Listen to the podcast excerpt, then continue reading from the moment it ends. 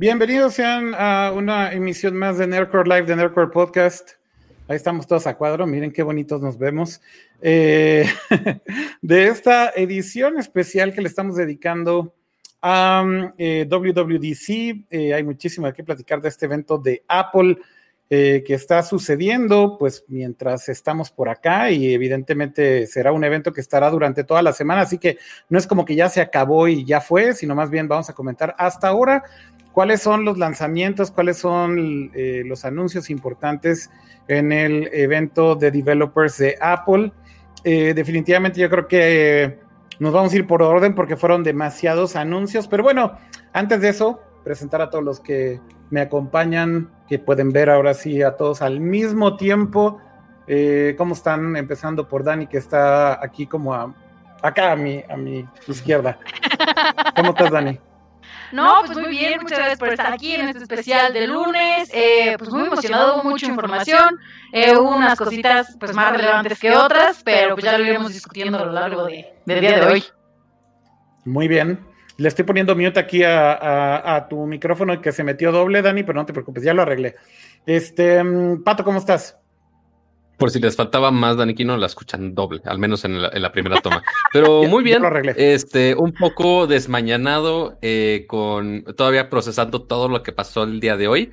Este, yo sé que los más Apple fanboys aquí, pues son Kama y Akira y van a estar así más explotados todavía de la cabeza, pero igual, este, ahorita vamos a intentar resumir de una manera, esperemos, no tan extensa como la presentación pero sí mencionando todo lo importante que vimos el día de hoy de básicamente todos los sistemas operativos de Apple.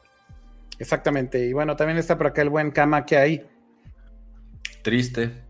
¿Por qué, pinche Kama? Hoy es un día de, felicidad. es un día trágico. Murió Mixer. Lo mataron. lo anunciaron mientras estaba la conferencia de Apple. Pues vamos a hacerlo de lo más silencioso posible. Mira, vamos a, matarlo en medio de la presentación de Apple. Hundieron la noticia en lo más profundo de la conferencia de Apple para que nadie se enterara. Dios mío, con. ¿Y nuestros tres amiguitos de Mixer dónde quedaron? Pues nuestros tres amigos de Mixer a lo mejor todavía sobreviven por ahí en, en el chat, quiero suponer. Este, ¿En forma de fichas? En forma de fichas, tal vez están por ahí conectados. A ver, los sobrevivientes de Mixer, ahí los estamos viendo en el chat en este momento. ¿Siguen ahí o no? En lo, que, en lo que matan, en, en, lo que matan el, sitio, que una semana, yo dos creo semanas. Que, yo creo que hoy se, están tan deprimidos los tres usuarios de Mixer que, que ni siquiera se conectaron hoy al stream, güey. Dijeron, ya, güey. O sea, ya no hay más, güey, que hacer aquí, güey. Ah, mira, ahí está, güey, Kenny. Sí está, güey. Y está diciendo, miren, ¿a qué hora? Está vivo. ¿A qué hora nos mataron? Dice. Pues ya los mataron. Y, además le heredaron Mixer a Facebook, que es lo peor de todo, ¿no, Dani? O sea. Sí, se los van a llevar a Facebook Gaming. bueno, los que, los que quieran. los creadores, no, no la página de Mixer, sino los creadores que estaban en Mixer se los van a llevar a Facebook Gaming. Pues según yo también se lleva parte del staff de Mixer, ¿no? Oigan, o como eh, que los absorben. Me estoy dando cuenta de que hay Kenny TJ y está también eh, Dani, Daniel TJ en, en, YouTube y que son como de un clan o algo así, uno lo ve en, en, en Mixer y otro lo ve en YouTube. Bueno, hay más en Mixer hoy, no sé por qué diablos. Está Facor que dice, aprovechando los últimos minutos del servicio. Sí.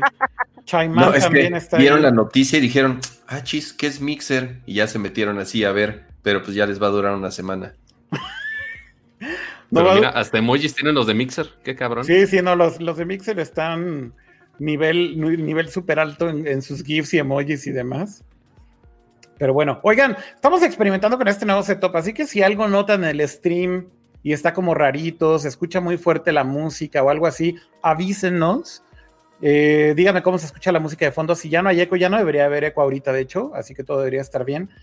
Eh, pero estamos estrenando un setup y creo que está funcionando relativamente bien. Y bueno, si funciona bien, pues lo vamos a seguir utilizando, evidentemente. Dice que se ve mejor. Rarito no, no nos referimos a juegos raritos como dice Kama, sino rarito de que es, es distinto y especial, como me decía mi mamá de chiquito, este, exactamente así.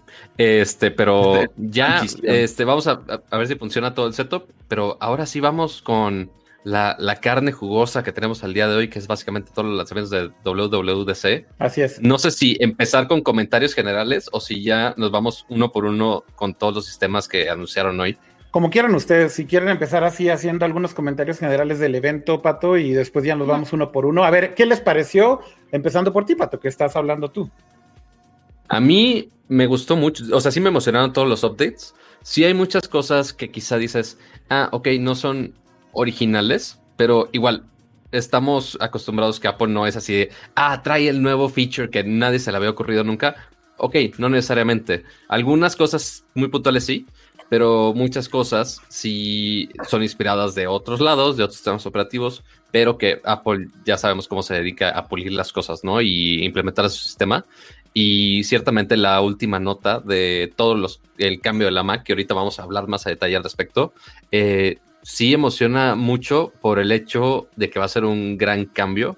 No sabemos, esperemos que para bien, eh, pero igual habrá que ver cómo Apple adapta todos los problemas que puede surgir con ese gran cambio. De acuerdo con eso. Tú, eh, Dani, ¿qué te pareció el evento? Eh, ¿Cómo lo viste en general?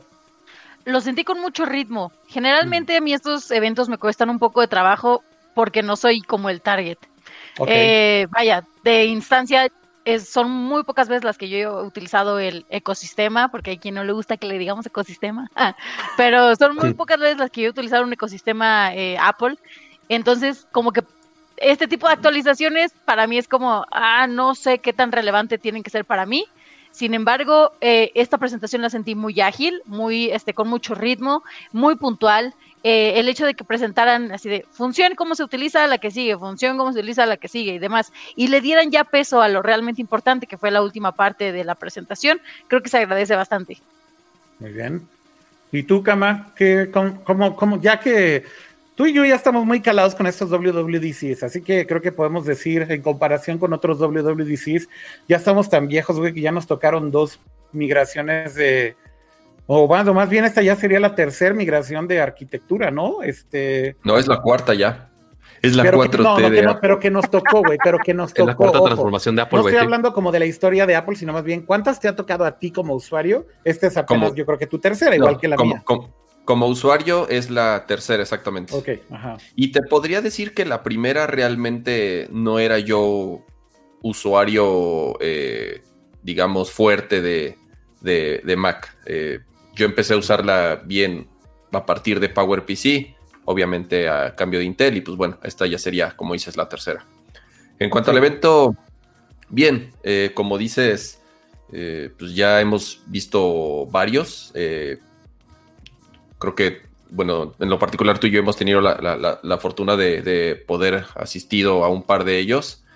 Entonces, creo que este nuevo formato, la verdad, les funcionó muy bien me gustó mucho el ritmo, como dice Dani, una noticia tras otra, tras otra. No estaban esas pausas a veces medio incómodas en donde la gente aplaudía o la gente gritaba. Eh, otra cosa que me gustó mucho es que no hubieron muchos demos de, de third parties, ya sabes. Se tomaban un chorro de tiempo para mostrar juegos y para mostrar aplicaciones que de pronto sí eran un poco tediosas y sí muchos eh, decían, ah, perfecto, es la, la, pausa para ir al baño. Y ahorita no, o sea, prácticamente las dos horas que duró fue un ritmo muy bueno, muy rápido. Entonces, a mí en lo particular me gustó mucho el formato, me gustaron los cambios de tomas, me digo, la producción, sinceramente, de primer nivel, creo que lo estábamos eh, comentando en, en, en Twitter hace rato, ahorita que todo el mundo está experimentando y está intentando hacer sus eventos exclusivos en línea y sus streams solamente eh, ya sin público, creo que Apple lo hizo de maravilla y fue así como una cátedra, creo yo, de cómo debería de ser un, evento en línea, ¿no? Oye, eh, dice que hay un poquito de delay con tu audio, este, Cama, entonces digo nada más para ver a ver si ahí todo está bien. ¿Todo bien en casita? Sí, con tu conexión, algo así, porque no se me ocurre aquí qué otra cosa puede hacer, pero pues yo te estoy viendo, creo que bien dentro de lo que cabe. Eh, sí, creo que en general en el stream estamos bien igual. Que ya se solucionó. Que, ya, se, solucionó. Sí, yo creo que puede haber detalles de ese tipo que se desfase un poquito el audio, pero solito se debe arreglar. En realidad, yo no estoy moviendo nada cama tampoco, entonces solito nuestro nuevo setup se como que calibra. Eh, pero bueno. Em, es, nada más la mano de Apple así, por si habla mal cama, es como de a, ver si... Sí, van a llegar a moverle, a darle las patas al cama, güey, por andar hablando mal. Oye, a, ver, ¿y, tú qué opinas? Pues yo, yo, o sea, en general sentí que fue un buen evento. Creo que, eh, a ver, primero me pareció que por ahí decían muchos comentarios en Twitter, ¿no? Eh, Apple llegó a dar una cátedra de cómo se debe de hacer un evento. Dije, sí, ok, pero también recordemos que Apple es una compañía de 1.5 trillones de dólares y eso significa que tienen mucho dinero, güey, como para hacer, o sea, si, si hacen un evento mal en línea, más bien dirías, güey, como, ¿por qué no le invirtieron a su pinche producción? Pero es que está curioso, creo que ese punto está curioso porque durante esta cuarentena nos ha tocado ver ahora sí de qué están hechas las compañías en cuestión de eventos virtuales o digitales. Porque antes era así, tú pon luces y pon sonido y algo que explote y ya con eso pantallamos. Pero ahorita que no tienen esos recursos, creo que se está viendo como, es que no sé si finura, fineza, esta como sensibilidad o pues sí, el, toque de cada marca o de cada, de cada compañía en hacer sus presentaciones virtuales. Y de las que hemos visto por lo menos en los últimos 10 días, no sé, a mi gusto. Pues sí, por lo menos fue, creo que, de los mejores producidos, ¿no? El evento fue impecable. Algo que me llamó muchísimo la atención es que, por ejemplo, Snapchat, que es una compañía un poco más humilde que Apple, güey, pues hizo su set virtual, ¿no? Este, que fue de las presentaciones, yo creo que más bonitas de la pandemia hasta ahora. Este set virtual así, súper bien hecho y demás. Güey, Apple dijo, a ver, güey, ¿cuál va a ser nuestro set? Ah, tenemos aquí el pinche este, campus, güey, de... Todo el campus. De, de, de nuestra oficina, ¿no? Y básicamente todo era en locación. Y están tan cabrones todos los shots, o sea, cuando están dentro del anfiteatro del Steve Jobs Theater, cuando están dentro del Steve Jobs Theater, cuando están afuera en el lobby, cuando están arriba en la pecera. Y, deja, tú este, deja tú las tomas, inclusive las transiciones dentro del mismo venue. Güey, la neta, quiero ver cómo está ese setup de producción, porque la neta sí está muy bien hecho. Eh, desde la iluminación, la cinematografía, las transiciones entre las tomas, la música, no, todo está muy cabrón. A, gran diferencia a otros eventos, esto sí fue 100% pregrabado, lo cual es muy entendible, no, no esperábamos otra cosa, este, pero sí está muy, muy, muy cabrón que básicamente usaran todo el campus este, para hacer todo este show. Pero ahora, ya vimos que, qué tipo de presentación pudieron hacer, hicieron una presentación muy bonita, pero ahora, ¿Qué dijeron? O más bien, yo creo que vamos a empezar con más bien qué no dijeron. ¿Qué? Quiero saber la impresión de la gente de qué sintieron cuando vieron las gradas del campus vacías o sea, de, pronto, es que por ejemplo, yo veo con los fanáticos de fútbol que dicen, ay, no, el estadio vacío, y es como, bueno, pues es igual a un partido a puerta cerrada cuando se ponen de revoltosos, ¿no? Pero aquí, cuando, o sea, generalmente en las presentaciones de Apple está a reventar el lugar.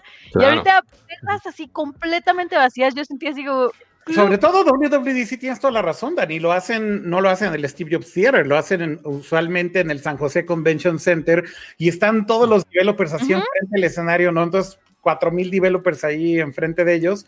Y hoy sí fue así como, pues, no va a haber aplausos, ¿no? O sea. Exacto. Y, no pero, pero como decía Cama, no, ¿no? Pero te digo algo. No están esas tomas de los aplausos que teníamos. Sí, a mí sinceramente, eh, eh, esa, esa parte de la entrada, los primeros minutos, bueno, tiene, está como el flyover y está el drone y todo, y ya sabes cómo se mete al Steve Theater.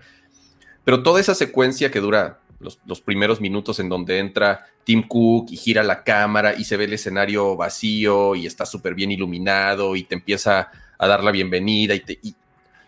digo, además de darte la bienvenida a un evento que evidentemente es muy importante para ellos, obviamente menciona la situación actual del país, entonces eh, que ah, para Apple es muy importante el tema de la pandemia, el tema de las... Eh, bueno, todo este tema de, de, los problemas que hay raciales en Estados Unidos y las marchas. Entonces, de cierta forma, creo yo que lo hace muy bien, porque a pesar de ser como una fiesta al final del día para ellos, un evento muy importante, no le quitan importancia a, pues, ciertas situaciones que están, que están, este, que están pasando, ¿no? Entonces, a mí en lo particular me gustó bastante esa introducción. Se veía así hasta de pronto como de J.J. Abrams las tomas con un chorro de lens flare y las luces y todo. Y ya después, bueno, las transiciones que hacen entre los diferentes presentadores y los diferentes temas, pues también creo súper, súper chida la producción. Creo que, creo que dicen, Cama, que tú usas todito card porque tú tienes un delay en tu internet. dicen, eso dicen en el chat, güey. Eso, de no te da, eso de no te da, ¿eh? Ya nomás les aviso. Cama, sí se atrasa un poquito. Lo que, lo que podemos hacer es que, si quieres, me salgo y vuelvo a regresar. ¿Sabes qué? Hazle un pequeño refresh, Cama, a tu, a tu, a tu conexión. A ver si, se, arregla un poquito. Pero bueno.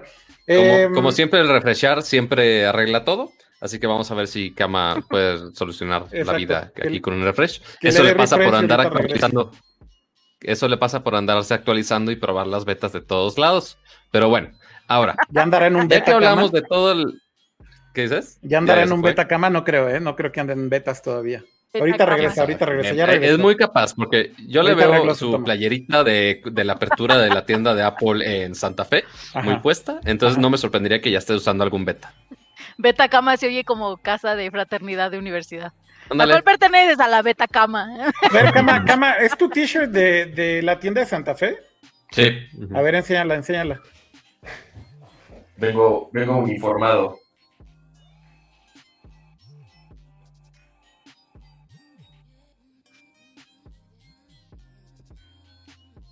Sí, ya, y me, me, me, estoy viendo en YouTube y tienes razón, se ve extraño el de pronto el frame rate. De pronto se acelera, de pronto se ve lento. Está extraño.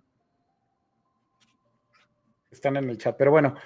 Em, ya lo, ya le cambié el, el, eco. Ahora sí, perdóname, Pato. Primero hablemos del primer tema que se presentó en el evento. No, no, no, no, no. Yo me, yo me adelantaría a cuáles fueron las cosas que esperábamos ver y que no vimos en lo absoluto. A ver. Porque recordemos que WWDC es de desarrolladores, se enfoca en software, pero especialmente para este WWDC había muchos rumores de anuncios de hardware. Esto también obviamente acompañado con el, con el anuncio final del gran cambio del Mac, que ya esperábamos que anunciaran algo de hardware directamente, pero no vimos este, desde accesorios para iOS como los AirTiles, eh, una Mac que ya tuviera el ecosistema nuevo, eh, varias cosas que esperábamos ver por acá, pero no vimos, este, una iMac nueva inclusive también se rumoraba también con esta arquitectura, pero no mencionaron absolutamente nada de eso, no hubo nada absolutamente,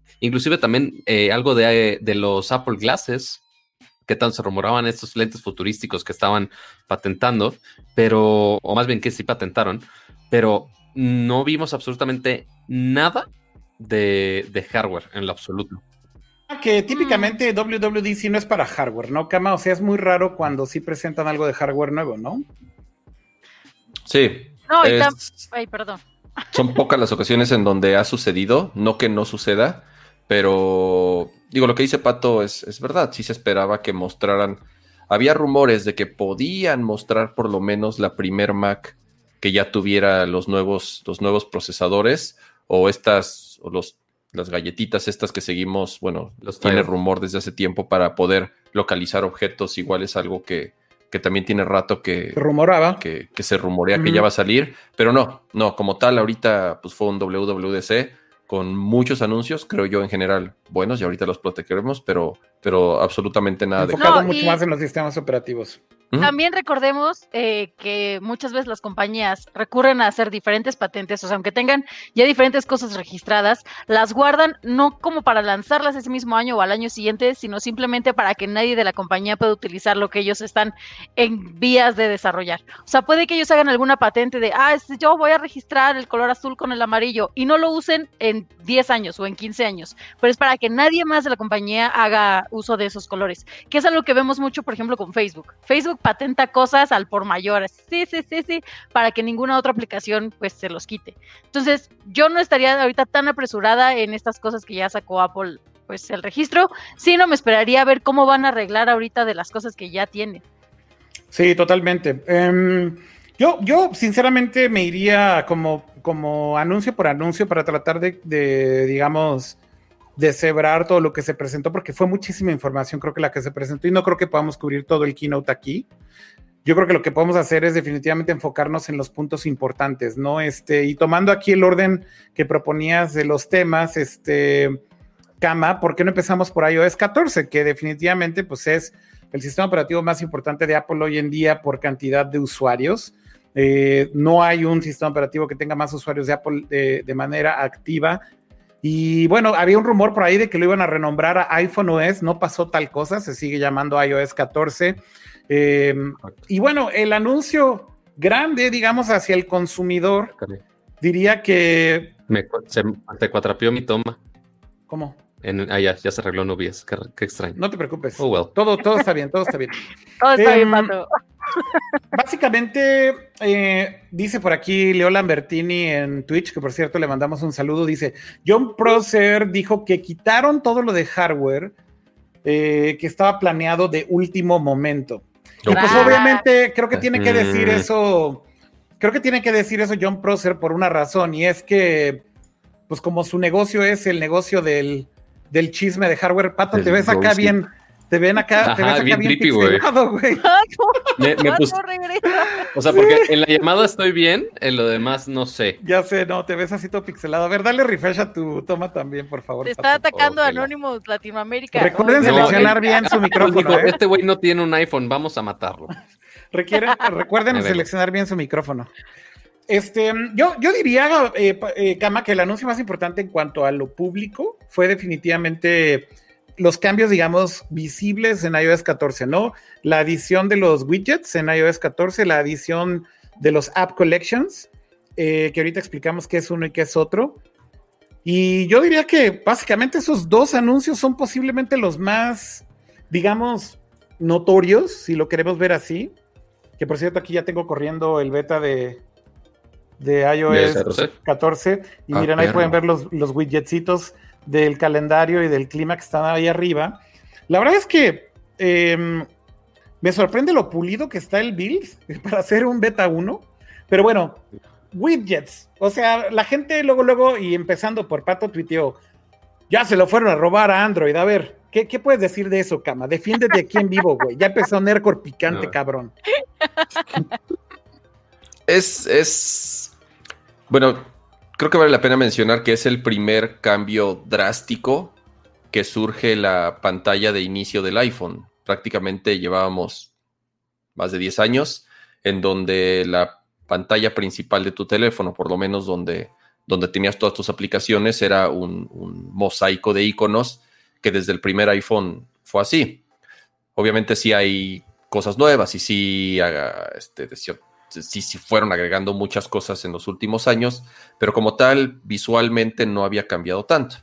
Entonces, número uno, sí, eh, como dice Pato, es, eh, Android ya lo había hecho, sí, Android ya lo había hecho, pero antes de Android, pues lo hizo, lo hizo Windows. Yo tuve en su momento, bueno, eh, los teléfonos de Windows, yo tuve un Lumia 800. Ya, ya te voy a interrumpir porque ya justo en Twitter que justo, eh, y que de hecho fue un amiguito, eh, que justo quiero mencionar a su usuario, porque eh, esto de los widgets salió un año y medio antes de que saliera al público Windows Phone.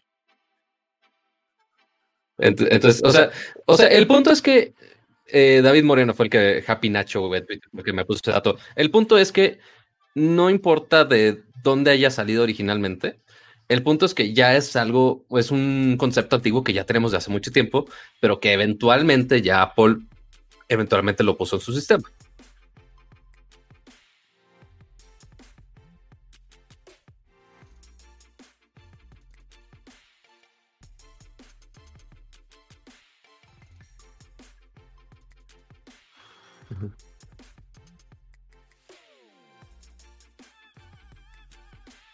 Dependiendo de cómo quieras ajustarlo.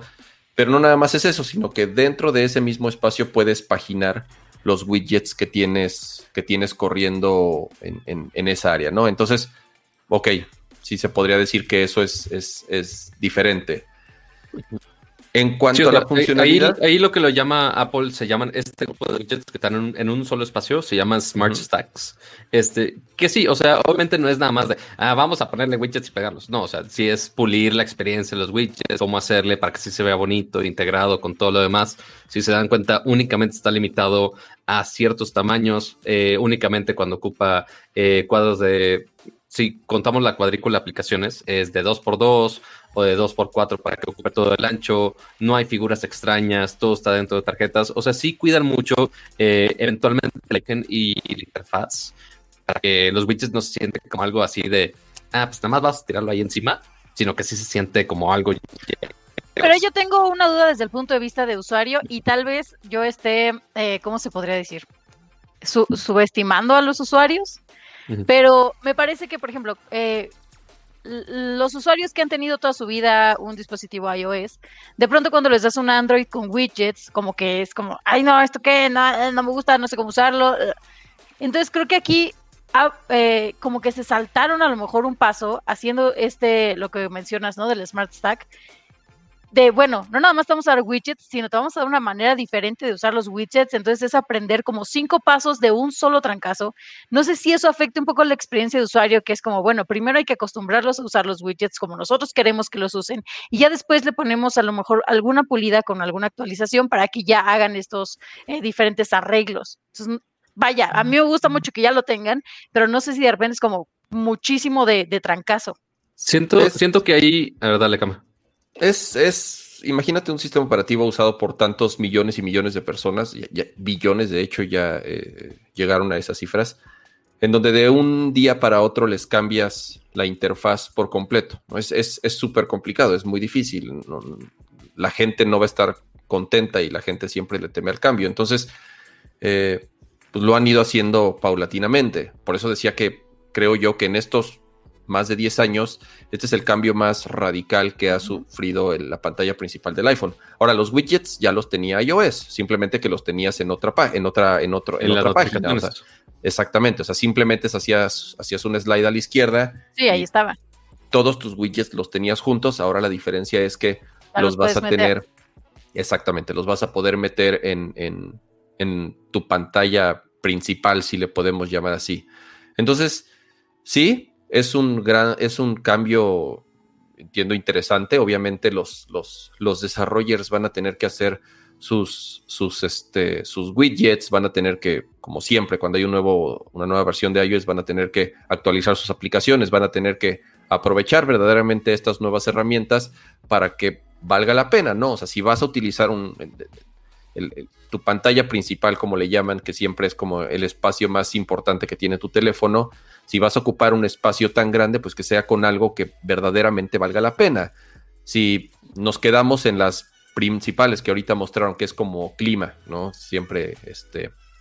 No, y que, eventualmente todos los widgets que mostraron, pues obviamente son limitados. Eh, justo lo que mencionaba como hace rato, no invitaron a third parties, es únicamente apps de Apple hicieron los demos. Entonces, aquí todos los widgets que vemos de ejemplo son las, mismas aplicaciones de Apple que obviamente tienen ultra polidas y ultra cuidadas. Y también algo complementando todo este tema UX. Lo bueno es que los widgets son algo opcional. O sea, no es de, ah, a fuerza te vas a tener que quedar con este widget del clima de este tamaño. No, necesariamente. O sea, puedes quedarte con las apps como lo tenías en las versiones anteriores de iOS y no pasa nada. Lo que sí cambió un poco más aquí eh, fue, de hecho, el cómo están todas las apps organizadas, porque estamos muy acostumbrados a que los usuarios de iPhone, y ya, tenemos, ya estamos muy acostumbrados todos a tener cientos de aplicaciones dentro de nuestros teléfonos, eh, aunque seas, aunque no seas un heavy user, ya estás por los, las docenas o casi los cientos de apps dentro de tu teléfono. Y Apple también cambió esto de una manera muy grande que tampoco esperaba, que también igual está medio basado en cómo funciona en otros lados, pero se me hace una jugada muy inteligente y que ya era necesario porque ya eran demasiados apps dentro de las pantallas de inicio. A, mí siempre me, causa frustración que la gente, pero bueno, es onda mía, cómo la gente puede tener 16 páginas de aplicaciones, todo desorganizado, sin, oye, oye, oye. Oye, oye, calmado, ¿sí? Nosotros tenemos nuestro desorden ordenado.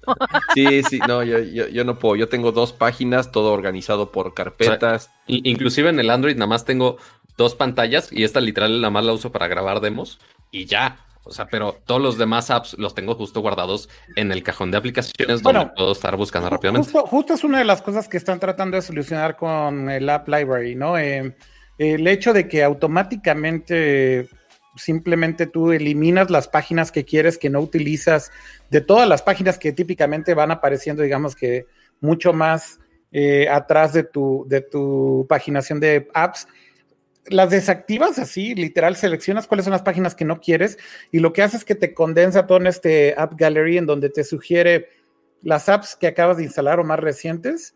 Después te, eso es del lado derecho, luego te pone del lado izquierdo cuáles son contextualmente las que tal vez necesitas en ese momento, como una especie de Siri App Suggestion.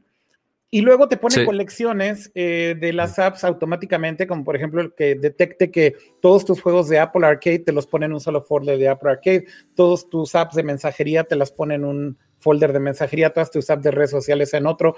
Entonces, bastante decente, digamos que la organización automática de apps para los que tienen un desorden de 16 páginas, que hay usuarios que lo tienen, no digo que todos, eh, yo soy de los que tienen muchísimas páginas de apps y al final ya ni me acuerdo qué tengo instalado, qué uso y qué no. Entonces es una ah, buena manera. Tú eres el problema. Yo soy parte del problema que está solucionando el App Gallery, definitivamente. Ahora, lo de los widgets, mucha gente por ahí decía en el chat, ¿lo usan o no lo usan en Android? ¿Ponen widgets o no? Eh, la implementación de Apple me parece buena. Eh, ah, hay que decir una cosa, obviamente muy a la Apple lo que están haciendo es que le están dando a los developers tres estilos de widgets y no tienes más de dónde escoger. Si tú tienes una app, vamos a suponer que estás desarrollando una app en iOS, dices, quiero hacer un widget para mi app, literal solo tienes tres como style sheets que puedes escoger. Em, y no es como que tú puedas hacer tu propio widget de lo que quieras. No sé si inclusive van a pasar por alguna especie de filtro de calidad. Este, no lo dudaría. Debe de ser, debe de ser. No lo dudaría.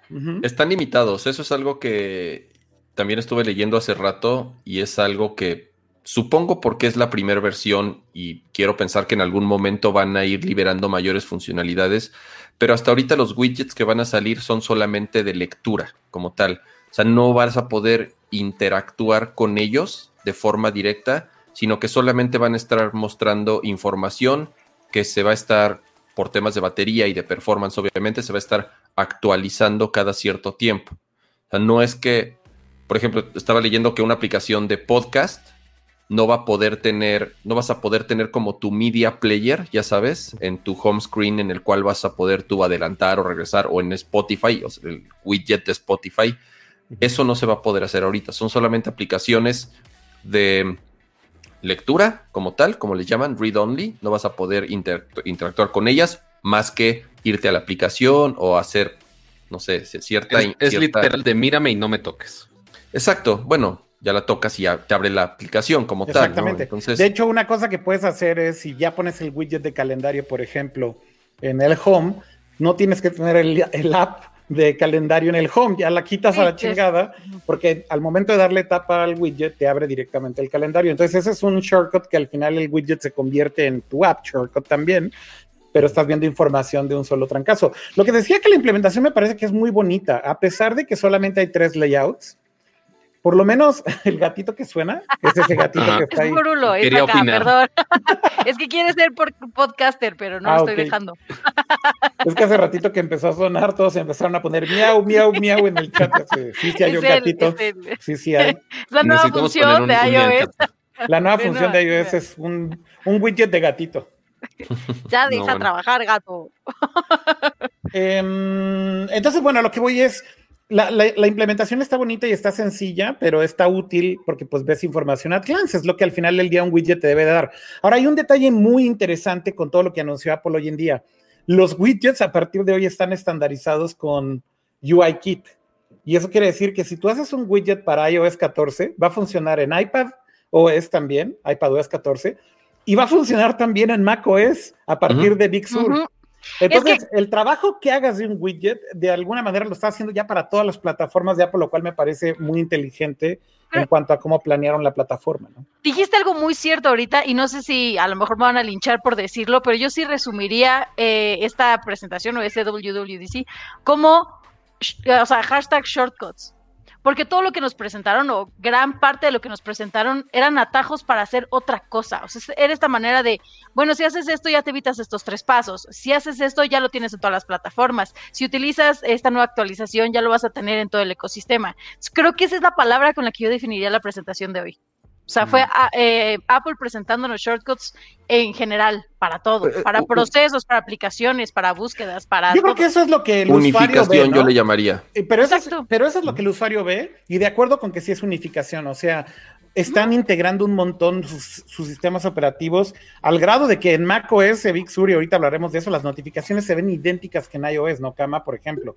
Pero regresamos, regresando un poquito a los anuncios de iOS, a ver, otra cosa que se anunció es eh, Picture in Picture, que este es un feature que lleva bastante tiempo en iPadOS, pero que tristemente el app más común y más usada para ver videos y que más se beneficiaría de Picture in Picture, que es YouTube, no la ha adaptado, no, no, no ha adoptado esa funcionalidad, porque hay un pleito entre Apple y Google que parece que hoy se relajó, porque por ahí entre todo el ruido de WWDC se anunció que en la nueva versión de tvOS finalmente YouTube va a soportar video en 4K. Esta es una victoria para Google. ¿Por qué? Porque Google básicamente decía, yo voy a usar mi códec de, de video para encoding de video 4K y Apple decía, no lo voy a usar y finalmente Apple dobló las manitas, por lo menos en el Apple TV. Ya adoptaron el nuevo códec en la nueva versión de Apple TV eh, o Apple, tvOS. Esencialmente, entonces, tal vez entre toda esta buena onda que ahora ya Apple y Google digan, a ver, ya mejor vamos a trabajar juntos por los usuarios. A lo mejor entonces también Google dice, bueno, a ver, ya le voy a implementar Picture in Picture a, a YouTube en iOS, aunque yo lo dudo sinceramente pero no sé qué opinaron de ese anuncio de Picture in Picture, se ve bonito. El, paso uno, creo yo, bueno, el paso uno fue ahorita eh, habilitar YouTube 4K en, el Apple TV. Según yo, el paso dos es que habiliten YouTube 4K en Safari. O sea, que, Safari utilice el codec B9. Pero Safari se lo usa, ¿no, Kama? No, no, Safari no soporta, no, no, Safari, Safari no soporta YouTube en 4K. Un minuto de silencio, por Exactamente, porque utiliza un codec, un codec distinto. Tienes razón. Eh, Safari no ha adoptado B9, sigue utilizando H264. Ya, YouTube no se suben videos, digamos, con. bueno, y H265 ahora también. Bueno, ajá, con ese formato, bueno, es el que está empujando Apple y Google dijo, no, yo escojo el mío y ya sabes, cada quien escoge el suyo. Ese creo yo sería el paso 2, ¿no? El paso 3, entonces ahora sí, Picture in Picture de forma nativa en iOS y en iPadOS. Ahora, el tema es, y ahorita hace rato justamente en Twitter un, usuario, sinceramente, este, qué pena, ahorita busco su, su nombre. Están diciendo en el chat, ja, ja, ja, ¿para qué sirve Safari? Solo lo usan para bajar Chrome. No, no, yo uso Safari todo el tiempo. Yo no, yo de hecho yo Chrome yo, uso. yo, uso. Chrome, cama, no, no, no, no, Por eso la batería te dura dos horas en tu laptop, güey. O sea, y tu pinche ventilador está al 100% ya no, ya no todo el tiempo. Oye, pero ¿por qué le echaron ganitas a las actualizaciones de Safari, no? ¿O qué? o sea, no me quiero brincar todavía, pero le echaron ganitas. Cama se quedó en la versión de Chrome así como de hace dos años, güey, o tres años. No, no, no, no, no, no, para nada. Está, está perfectamente documentado que la cantidad de batería que utiliza Todavía la batería está mejor optimizada que en Safari que en Chrome, definitivamente, sobre todo en iOS, evidentemente, pues estamos hablando, perdón, en Mac es evidentemente estamos hablando. Pero, pero bueno, regresando al punto, Kama, ¿cuál sería el paso 5 el paso 4? ¿En cuál ibas? Eh, eh, el paso 4 es que el paso 4 ahí te va, que dejen un like, porque lo están diciendo ahí en el chat. Ah, sí, me parece bien. Y no avanzamos hasta que empiecen a dar likes. No les vamos a decir el paso 5 hasta que dejen su like. Ah, me gusta eso. Me gusta eso. Casi 600 viewers en YouTube y cuántos likes tenemos. 100. vamos a ver. 100. No, no, ¿qué es eso? Es un muy bajo performance. no, no, no digas el cuesta más que casi, casi, tan bajo como el de Safari. ¿Qué? Lo siento, no, o, sea, quizás si lo están viendo esto en Safari, ok, quizá el, el like lo veamos ya hasta WWDC del 2021. Este, pero pues bueno, el intento también, también se estima. Pero este cuesta, cuesta menos que un producto de Apple, cuesta menos que unos AirPods. Este, no se preocupen, ni, ni visto de los AirPods, yo creo. Este, entonces, no les cuesta nada, nada más irse ahí abajito y denle su bonito like y ya proseguimos. Pero ahora, un problema que yo tengo con Picture in Picture, que también fue un tema, este, inclusive cuando se implementó este, en Android, porque el problema aquí, obviamente mostraron el demo utilizando eh, la aplicación de Apple TV, lo cual de todo sentido del mundo, pero con algunas otras plataformas que dependen, por ejemplo, de los anuncios, como YouTube, entre otras, pues no es tan fácil que dejes eh, ahí la implementación, que puedas poner el video encima de toda la interfaz y que puedas ocultar el anuncio, porque también está la opción que tú puedas elegir el video y mandarlo a un lado para que puedas nada más escucharlo, pero pues no estás viendo el anuncio, no estás consumiendo el contenido comercial que están poniendo en la plataforma. Entonces, habrá que ver cómo se adaptan las diferentes eh, plataformas, principalmente YouTube. Yo creo que es el que va a tener más problema con esto, porque es, yo creo, el, que más quieren que funcione con Picture in Picture. Eh, pero igual los temas comerciales, pues eventualmente YouTube tiene que poner el dinero antes que estas funcionalidades, a ver qué. Ah, ahorita hay una, eh, justo hay una funcionalidad medio extraña. Eh, en algún momento, cuando salió, cuando anunciaron esta funcionalidad en iPadOS, el Picture in Picture, al principio la aplicación de YouTube sí tenía esta funcionalidad, solamente con YouTube Premium. O sea, tenías que pagar para poder tener en el iPad. Exactamente, Picture in Picture. No, no, pero, en iPad, aunque tengas Premium, no funciona, exacto. Es que después lo quitaron, exactamente es lo que pasó. Después tu, siguieron tuviendo pique, teniendo broncas, y ya después lo deshabilitaron. Entonces, hoy en día, en el iPad, no se puede tener Picture in Picture de YouTube. Ahora, en iOS, por lo menos en esta no, en el beta que está ahorita, justamente un usuario en Twitter me estaba diciendo que si tú ves YouTube en Safari, aquí estoy. Sí puedes tener Picture in Picture de YouTube. Eso también funciona en iPadOS en la versión. Pero no en la aplicación. Pero no en la aplicación, correcto. Entonces, los que dicen que sí funciona Picture in Picture, sí, sí funciona en Safari. Si abres YouTube en Safari y le pones Picture in Picture, sí, sí funciona. Porque el Picture in Picture ahorita lo está dando Safari, no tiene nada que ver con tu suscripción de YouTube Ready y demás. Entonces, e, eso creo que es el, el, detalle. Pero efectivamente de manera nativa hoy en día no funciona. Y habrá que ver si ahora lo adoptan con esta nueva paz o tregua si ya pues ya aceptó el codec, ya, o sea, por Dios, güey, que le den a sus usuarios una experiencia completa, güey. Que adopten el codec también en macOS, cama, que adopten el codec en todos lados y se dejen de jaladas, güey, porque el usuario al final es el que pierde, ¿no? ¿Sabes qué? Ahorita que dijiste que en Safari YouTube lo soporta, tengo aquí mi iPad, perdón por el volumen, pero yo minimizo Safari y se va el video. O sea, no, es que tienes que, es que no es cuando lo minimizas, tienes que darle manualmente que lo abra en Picture in Picture Cama. Acá está, lo pone en la esquina, ajá. y cuando minimizo Safari se va. Conmigo sí funcionaba, hasta hace poco. Yo creo que ya lo quitaron. A lo mejor también ya lo quitaron. Pero bueno, otro punto de Picture in Picture que se me hizo una función que a mí se me hacía muy estúpido de cómo es wow, que wow. Con, fuertes palabras. es que sí, es que imagínate, estás en una videollamada, pero si te sales a buscar algún dato en alguna nota, algo así, tu video se pone en pausa en la videollamada. Es como de, ajá, güey, es una cosa estúpida. Pero ahora con Picture in Picture ya puedes seguir tu llamada de FaceTime al mismo tiempo mientras estás navegando en el resto del celular.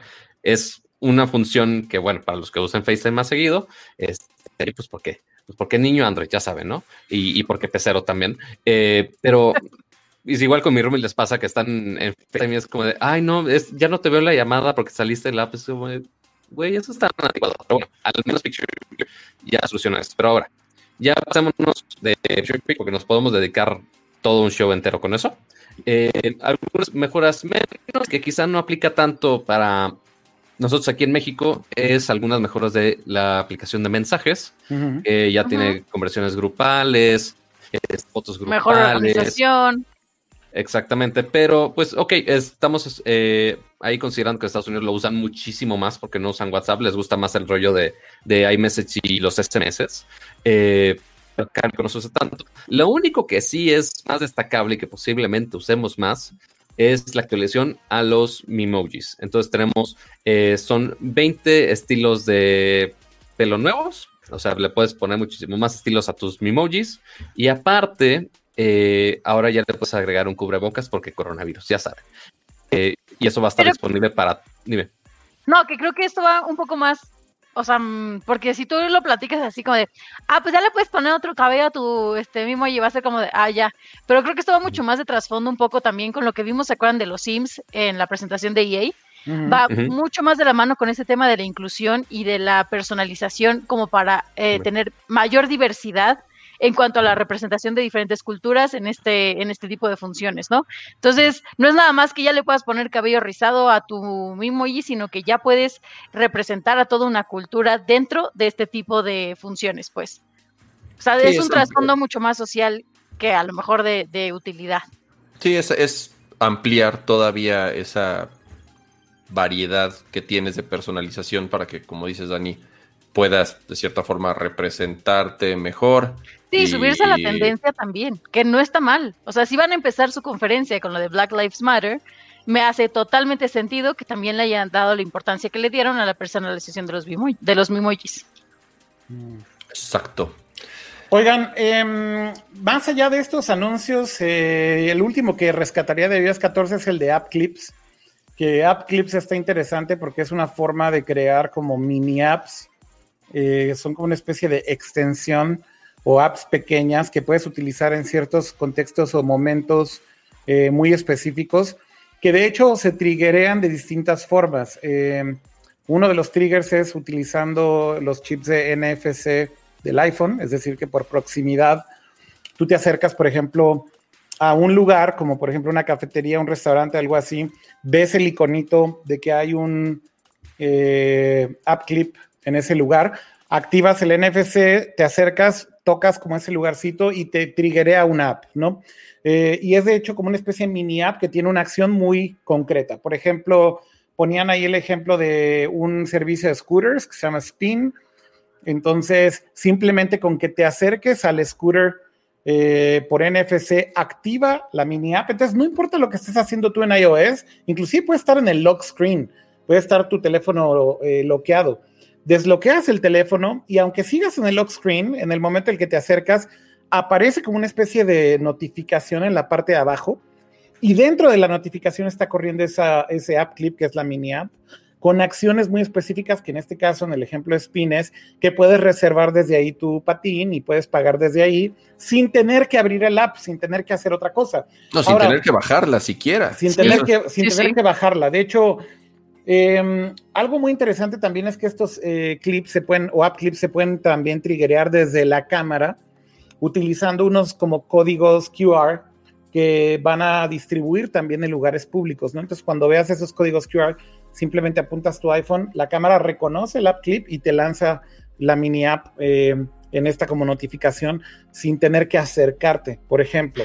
Eh, y una forma más de compartir los app clips, inclusive es por mensajes o en websites entonces tú, por ejemplo, le puedes mandar un mensaje a alguien con un app clip que tiene un call to action o inclusive en un sitio web y los puedes embedear para que actives desde ahí cierta funcionalidad también, ¿no, Kama? Eso está, es, la verdad es de las cosas que más me gustaron de iOS 14 y que resuelve varios problemas. Resuelve el problema de cuántas aplicaciones tienes que estar bajando. Totalmente. Porque, no sé, quieres pagar en un restaurante, en una cafetería, o si viajas, quieres utilizar la aplicación del metro o del tren o de los parquímetros o de las bicicletas que se rentan. Y luego son aplicaciones que justamente van llenando tu teléfono y es tal cual lo que platicamos hace rato, ¿no? Páginas y páginas de aplicaciones que igual nunca vuelves a utilizar en tu vida, pero ya se quedan ahí. Pero no solamente es eso, es el tema de que tú cuando bajas una de esas aplicaciones, tienes que crear una cuenta, tienes que dar de alta tu tarjeta de crédito, tienes que dar de alta tus datos, o en general un chorro de cosas, tienes que crear una cuenta.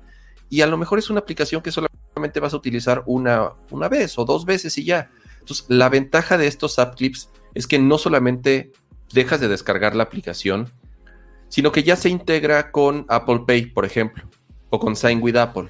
Entonces, no necesitas crear una cuenta para una aplicación que realmente no vas a volver a utilizar en tu vida. Entonces, si, si estás de viaje y, tienes que bajar una aplicación para subirte al camión, pues utilizas este app clip para pagar una sola vez o para utilizarla, no sé, los dos, tres días o la semana que estés ahí, tal cual. O sea, no la vuelves a utilizar nunca, no estás utilizando espacio en tu teléfono. Entonces, creo yo que, que resuelve varios problemas. Insisto que, que, es de las cosas que a mí más me gustaron de, iOS. Además, ayuda mucho a este tema de privacidad, que dejes de estar dando tu correo y tus datos personales a tantas y tantas y tantas aplicaciones que insisto que nunca vas a volver a utilizar, ¿no? Entonces, em, creo que una muy buena implementación. No estoy seguro pero ah, Pato aquí me puede decir lo contrario. Creo que Android lanzó algo así hace unos años, que eran como unas mini aplicaciones que descargabas de la, de la web, pero pesaban muy poco, pero no sé si me equivoco, pero creo que nunca despegó eso, ¿verdad? O sea, realmente tú las usas. No, eh, están las dos versiones, están los Instant Apps que son, eh, perdón Dani, son eh, aplicaciones pequeñas que corres este, principalmente en el Play Store, que era para correr como un pequeño demo sin tener que bajar justo este app, pero también creo que, no me acuerdo, creo que fue el año pasado que presentan los slices, que es casi idéntico a esos app clips, que es nada más una sección muy pequeña del app que tú quieras eh, utilizar y ya lo puedes desplegar de una manera muy similar a como lo hace sin bajar toda la aplicación completa. Entonces, sí es algo muy similar. No es que no haya llegado, los startups sí están poniendo, eh, principalmente en cosas que son de, prueba. Eh, pero también los slices, eso sí, los que sí se ha tardado un poco más. Yo lo que veo que va a ser eh, probablemente una de las barreras más mm, complicadas, a lo mejor de, no de superar, pero sí de, pues de aplanar a lo mejor. digo, en, yo lo digo de aquí en México, igual no sé en Estados Unidos cómo funciona ya, pero Siento que aquí la barrera más grande es la educación a los diferentes establecimientos. Por ejemplo, cuando salió el pago con NFC, fue todo un rollo de que mil establecimientos lo tenían, pero cuando llegabas ningún eh, empleado, ninguna persona que te fuera a cobrar sabía cómo utilizar este sistema. Entonces te decían, no, no tenemos, pero sí lo tenían. Igual con otras opciones de pago, a lo mejor con eh, el código QR, ¿no? De Mercado Pago. Tienen ahí su letrerote de sí, puedes pagar con Mercado Pago, pero cuando dices, oye, te voy a pagar no, es que no sé cómo cobrar, entonces ya nos lo deshabilitaron. Y no es cierto, ahí siguen teniendo esta opción. Entonces, mm. creo que mientras sigue interviniendo el factor humano en este tipo de transacciones o en este tipo de, acciones o interacciones que tienes con, con las diferentes cosas, como el transporte, como a comida, como otras cosas, va a ser un problema la capacitación que le des a esas personas para que sepan utilizar esta nueva herramienta. Sí, yo creo que ese tema de la educación, hay países en donde se puede hacer más fácil que definitivamente países como América Latina, ¿no? Este, Cama, no sé si eso ibas.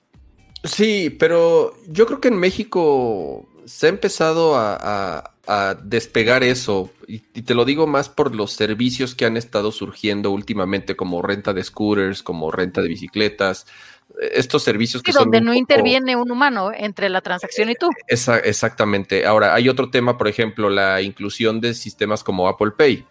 Tiene bastante tiempo que, se, que hay rumores de que en México se va a integrar y realmente no se termina de integrar. Y incluso unos que llevan varios años intentándolo, como Samsung Pay o como creo que es la otra más grande, o incluso Google Pay, no sé si alguna vez oficialmente llegó a México, creo que no, como tal Google Pay, creo que en México no, nunca llegó.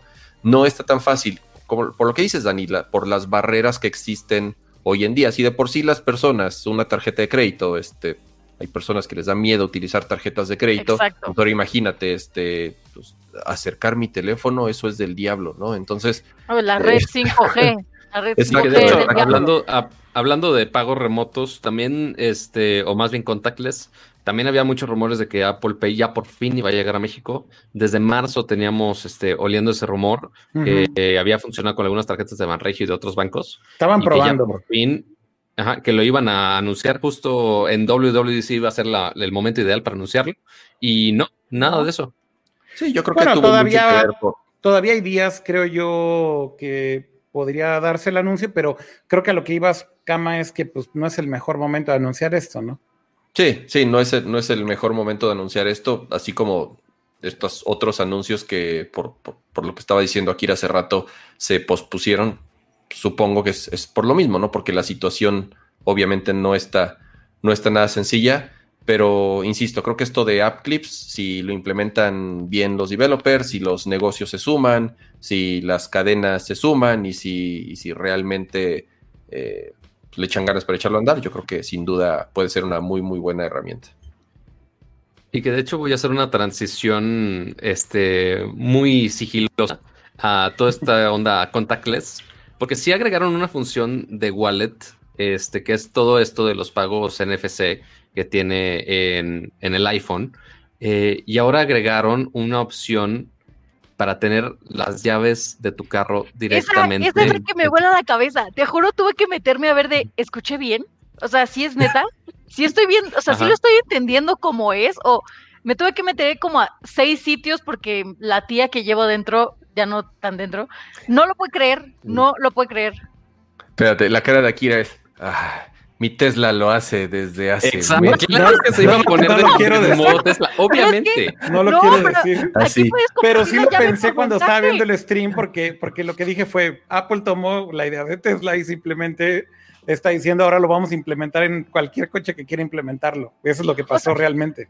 Pero con Tesla. O sea, la, idea de Tesla es muy buena, güey. Y así funciona con Tesla, con, con los teléfonos. Pero la verdad es que creo que Apple lo que hizo fue tomarlo y hacer una plataforma, lo cual está increíble. Correcto. Sí, o sea, porque el demo que pusieron fue con un coche BMW, no mencionaron Tesla en ningún momento, lo cual, aunque... Ahorita solo lo van a lanzar con BMW, según yo. ¿Sabes qué? Que, que, que, bueno, dijeron BMW y Ford, eh, mm, pero, pero una cosa que sí me llama la atención es que la relación entre Tesla y Apple no es precisamente la mejor. Eh, entonces, no sé, o sea, como que posiblemente no, yo no esperaría que haya una integración con esto, con, eh, con Tesla, pero bueno, who knows, a lo mejor. Aunque está el, SDK abierto para que puedan implementar. Exactamente. pero si no implementan, si no implementan CarPlay. O sea, si Tesla no, implementa este. Bueno, pero fíjate, por ejemplo, ese es un tema que decidió Tesla hacer su propio sistema de entretenimiento, porque, pues, como no tienes más que una sola pantalla, por ejemplo, el Model 3, pues no, no, sería muy difícil, creo yo, implementar CarPlay o Android Auto sin romper la interfaz de, del clúster de instrumentos del coche. Sí, porque controlas bueno, todo, ya no hay, no coche al espacio deberían de poder conectar el Pues esa parte sí la entiendo, pero cosas como estas a lo mejor sí dirías, oye, güey, no rompen absolutamente nada la experiencia, simplemente es tenerla bien integrada. Y además hay que decir que la, la implementación de Tesla falla de repente porque es con Bluetooth Low Energy. Pues no, eh, no es con no es con NFC como como como CarPlay, eh, ¿cómo se llama el servicio? CarKey. CarKey, exactamente. ¿No vieron lo que le pasó hace poco a los de Tesla? Bueno, hace relativamente poco. Según yo es de una manera distinta y no es tan como en esa aplicación, pero hubo un hacker que dijo, bueno, pues con permiso y si no me quieren dar el rescate que le estoy pidiendo, voy a bloquear y no sé cuántos automóviles bloqueó, te voy a inventar un número así que 100 coches Tesla bloqueados sin poderse abrir, sin poderse mover porque alguien dijo, no quiero pagar el rescate. A mí es lo que me parece ahorita que vi de, ya Apple lo va a implementar, es como, mmm, eso es un poco peligroso, porque entonces ¿a quién culpas aquí? O sea, si algo le sucede a esta interfaz, ¿a quién culpas? ¿A Apple? ¿Culpas a la marca de coche? Tesla como quiera, pues es ahora sí que Tesla, Tesla y entonces, exacto. ah, después sí si algo te pasa en Tesla, los culpas a ellos, pero aquí a quién culparías. Exacto, aquí quién se va a hacer responsable de lo que suceda, que es como la misma situación que te intriga cuando tienes un coche inteligente. ¿A quién culpas? ¿A la interfaz, al automóvil, al, este, a la legislación de tránsito, al conductor? bueno, en el, en el tema del self-driving, definitivamente, pues si quieres culpar a alguien, tendrías que culpar a la compañía que te está dando el servicio. Y en este caso, si vas en un coche BMW si tuviera self-driving y chocas, pues al único que podrías culpar es a BMW, como es el caso de Tesla, ¿no? Pero, pero aquí sí entras a otro tipo de implicaciones. Ahora, parece que la implementación de Apple es muy segura.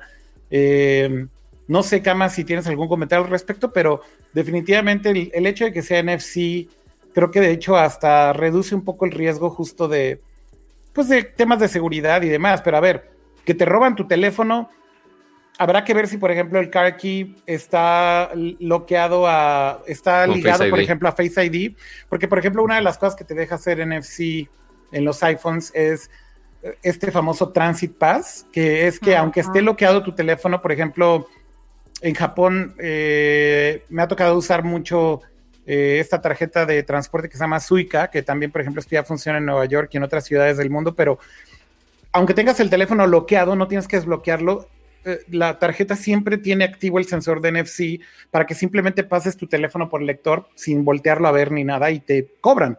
Entonces, no te pide verificación de la cara para cobrarte. No te pide la verificación de la cara para cobrarte eso, por eso se llama Transit Pass.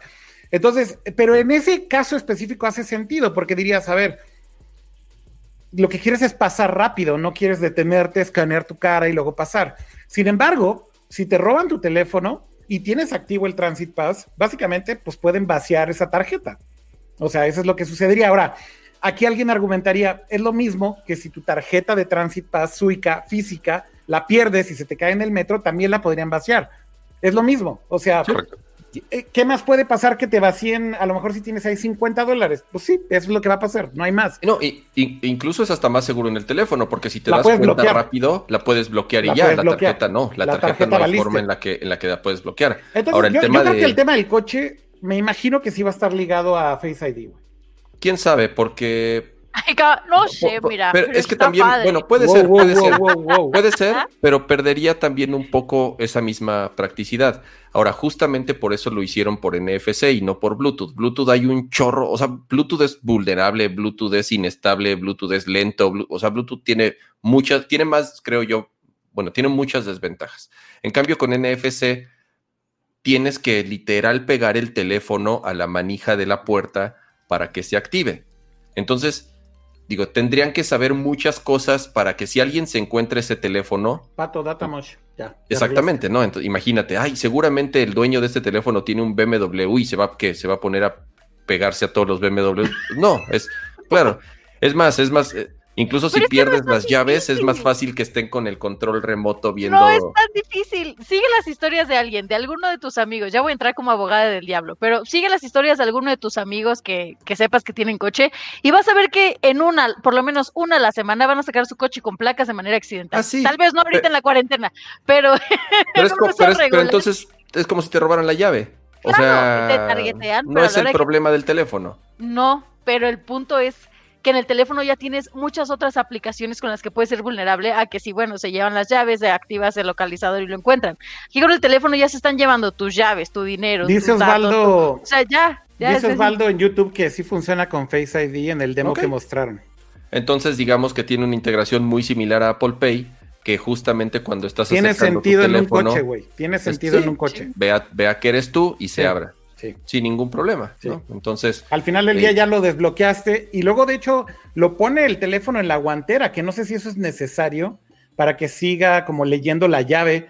Eso se me hizo un poco raro y no terminé de entender si es como que tiene otro lector en la guantera para decirle que está activo. No, tienen como un pequeño pad en la parte, en la consola central, en la parte de abajo tiene como un, pad que funciona con todo y mi mosh ahí de que no sé por qué me odia a mí la, el OBS, pero que puedes uno cargarlo inalámbricamente. Ajá, pues bueno, se conecta por medio. Idea, no te preocupes. Eh, ok, la madre.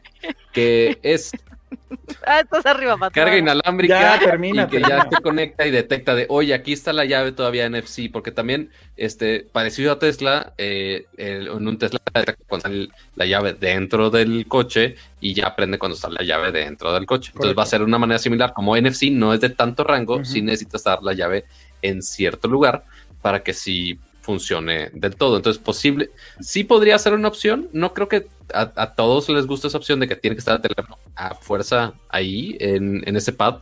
Este, pero a ver cómo lo implementan. Pero lo que me preocupa más de toda esta implementación de los coches es eh, la opción de poder compartir llaves. No sé si esto lo tenga la de Tesla tú. Este, el, el señor. Eh, ¿cómo, ¿cómo, era esta cuenta de Twitter de Mamador BG? Eh, que pues sí, que, va a Japón con su tarjeta de tránsito, que tiene, etcétera, nos podrá decir si hay maneras de compartir eh, llaves de Tesla de manera. Y que, le cobran su, su, Nintendo este, Online Service en su tarjeta japonesa. no, bueno. Este, aquí lo que presentaron también con, con CarKey es que tú puedes compartir una, una llave virtual Eso está increíble. de tu coche. Eso está increíble. entonces, oye, mi niño puberto de 14 años, de, oye, mamá, ¿puedo usar el coche? Está bien, mijito, te presto la llave. Y, le mandas la llave, le mandas la llave por mensaje, por iMessage, ¿no? Sí, que en teoría ese ya es el futuro de los vehículos inteligentes. O sea, uno de los muchos atributos que tienen los vehículos inteligentes o los prototipos que hay hasta ahora es, uno, te van a medir, o sea, te van a hacer el alcoholímetro. Entonces, con ciertos grados de, alcohol ya no puedes manejar. Dos, miden tu perfil, o sea, escanean ahora sí que... Eh, tu rostro, el Face ID, para ver si eres mayor o menor de edad. Si eres menor de edad, no te van a dejar conducir, a menos que también ya tengas ahí logueado como el permiso. Este, también tienes un como control remoto de que si se va tu hijo, tú le puedes poner ahí a qué velocidad es la máxima velocidad a la que puede ir, entre otras cosas, pero esa era una de las características que ya traen los coches del futuro, que es que puedes compartir la llave de manera, pues sí, digital, o sea, de, ah, pues ahí te va para que te lo traigas a la fiesta, ¿no? Y lo puedes limitar, de hecho, puedes ponerle limitaciones, ¿no? Sí, por kilometraje también. Kilometraje también, por ejemplo. Eso está bien padre. Oigan, algo, algo que, que, mencionaron aquí en el chat es importante hacer la aclaración.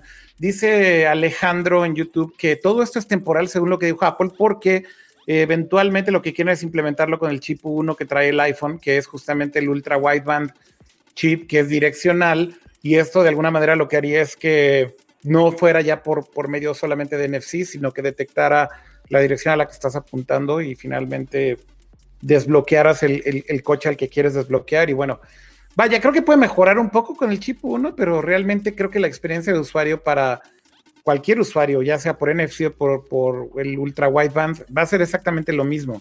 Te tienes que acercar a una cierta distancia. Eh, a lo mejor no tienes que ponerlo ya así al lado del pilar o una cosa así, pero igual tienes que acercarte y demás. Lo que sí les puedo decir es que por Bluetooth Low Energy Ah, bueno, la puedes tener, o sea, lo que la muestran ahí. En tu casa. O la puedes traer también si quieres, es como un backup si quieres, o la puedes dejar. E, es un poco lo que pasa también con Tesla, que, la puedes dejar y a veces el teléfono no funciona y pelaste riata, güey. Y pasa. Pero, y justamente eh, a lo que alguien estaba comentando es, oye, entonces si me quedo sin batería, ya se chingó la llave en mi, carro. No, no, de, hecho, de hecho, ya sea lo que vas, Cama, te voy a defender. ya sea lo que vas, Cama, que cuando no tienes batería, Transit Pass sí funciona. También, eh, también ya anunciaron que para la llave de para Car Key, si te quedas sin batería, tienes casi eh, hasta eh. seis horas, hasta seis horas para. pero entonces no tienes, pero entonces no tienes validación por medio de Face ID, güey. Ahí no. es muy cierto. Ajá. Ah, hay algo que ahí no me bueno, al menos Ahí, en el preview de, iOS 14, que igual justo está en vivo en la página de Apple en estos momentos, dice, funciona hasta 5 horas, aún cuando la batería de tu iPhone se acaba. Entonces, pues sí, ya no hay verificación de ningún tipo, entonces sí, sí preocupa un poco la seguridad ahí.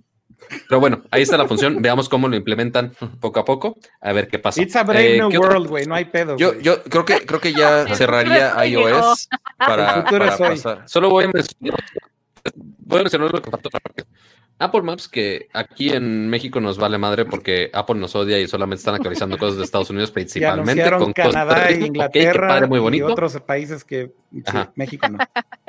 Tú sí, tú sí. que no son Latinoamérica. Tú, no, tú sí, tú sí, tú no. todo el mundo, no. Eh, sí mejora con 20 veces más datos, lo cual 20 veces de lo que ya tenía Siri, lo cual era nulo, eh, pues no es mucho. A ver qué tan tonta o qué tan tonta se pone Siri ahora.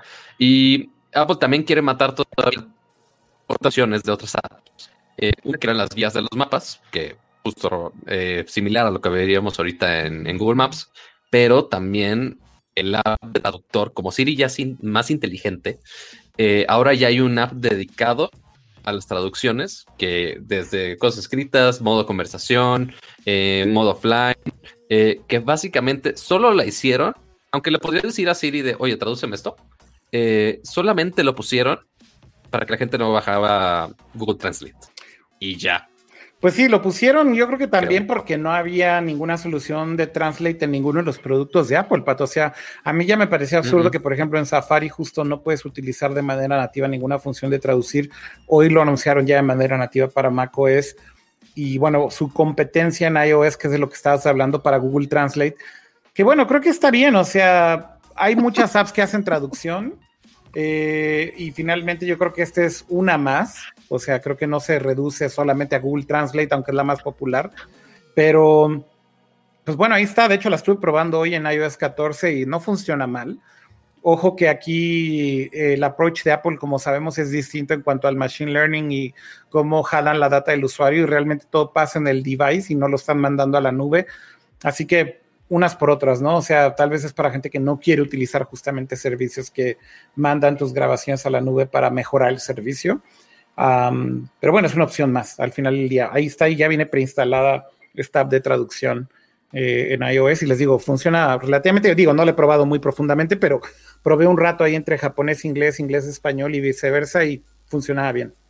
Oigan, ¿y entendí bien o ya agregaron también a Maps, eh, digo, como dice Pato, en solo ciertos lugares, esta parte de los coches eléctricos? O sea, esa no la tenía y es completamente nueva o le hicieron alguna mejora? Ciertos lugares. Eh, eso creo que también es solamente para Estados Unidos por lo pronto. eh, y te puede indicar cuál es la mejor ruta dependiendo del tipo de cargador que utiliza tu coche para que vayas haciendo las paradas correctas en, en, los momentos en que tienes que cargar tu vehículo. Y también, de hecho, anunciaron eh, rutas de bicis, que eso es también algo que está limitado solamente a seis o siete ciudades. Ah, así que digo, están haciendo su esfuerzo con. Pero con inclinación y. Están haciendo su esfuerzo con Apple Maps. pero como que, está todo fragmentado, ¿no? No es como que sea Google en donde dicen, güey, este feature es para todo el mundo, ¿no? Y aquí es como, no, pues solo en seis ciudades, güey. Este.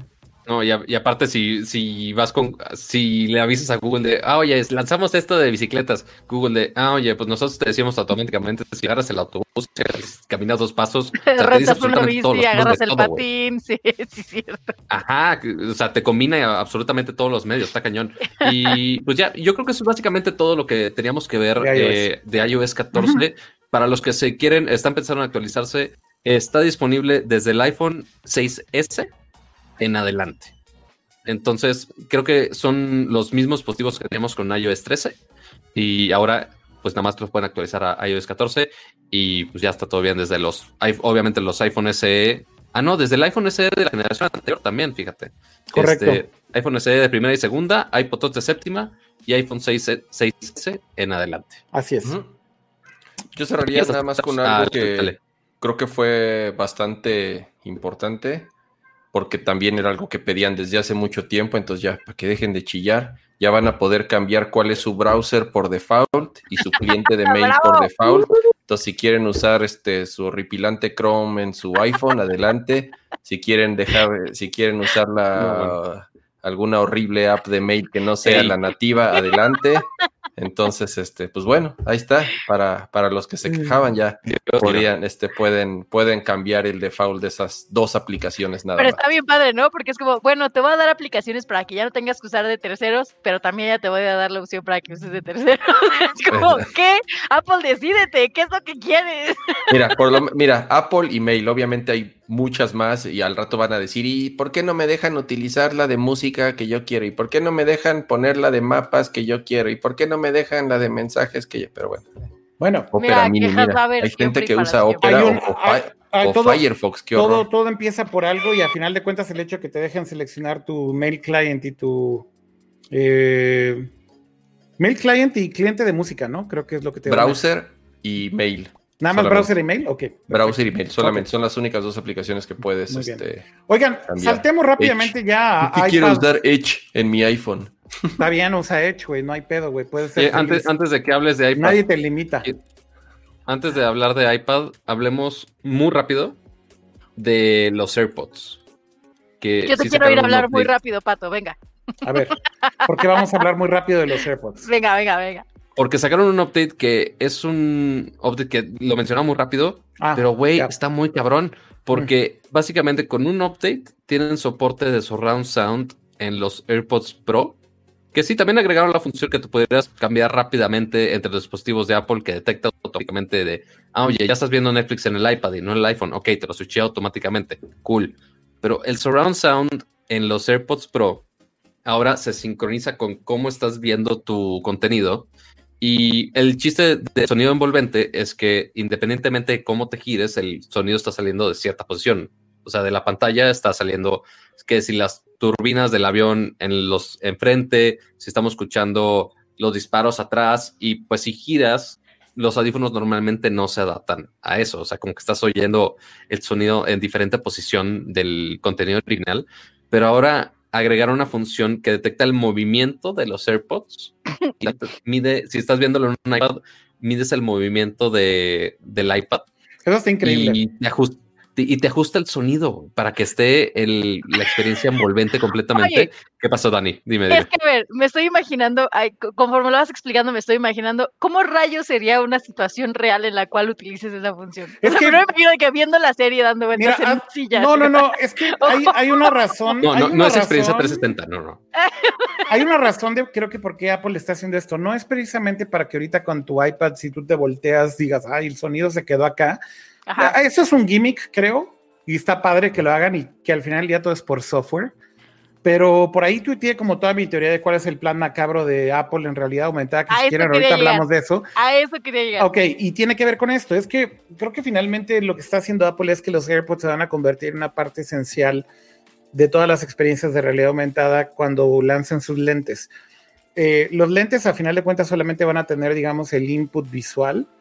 Eh, van a traquear ciertas cosas posiblemente. Los, los, los códigos, mi teoría justamente es que los códigos que están haciendo para estas este, mini apps eh, o clips, eh, app clips, em, esencialmente van a funcionar como tracker de realidad aumentada también en paralelo. ¿Por qué? Porque ARKit lo que te deja es reconocer ese tipo de patterns o de patrones y esos códigos en específico los traquea muy bien. Entonces puedes anclar una experiencia de realidad aumentada a esos eh, a esas imágenes. Exacto. Entonces, si, si lo piensas como muy macabramente, lo que está haciendo Apple es preparando el terreno sí para crear esta experiencia intermedia con estas como web apps sencillas, pero que tienen una segunda vuelta y es que ese mismo punto que ya funciona para los app clips, creo yo que va a ser el mismo punto donde va a funcionar realidad aumentada.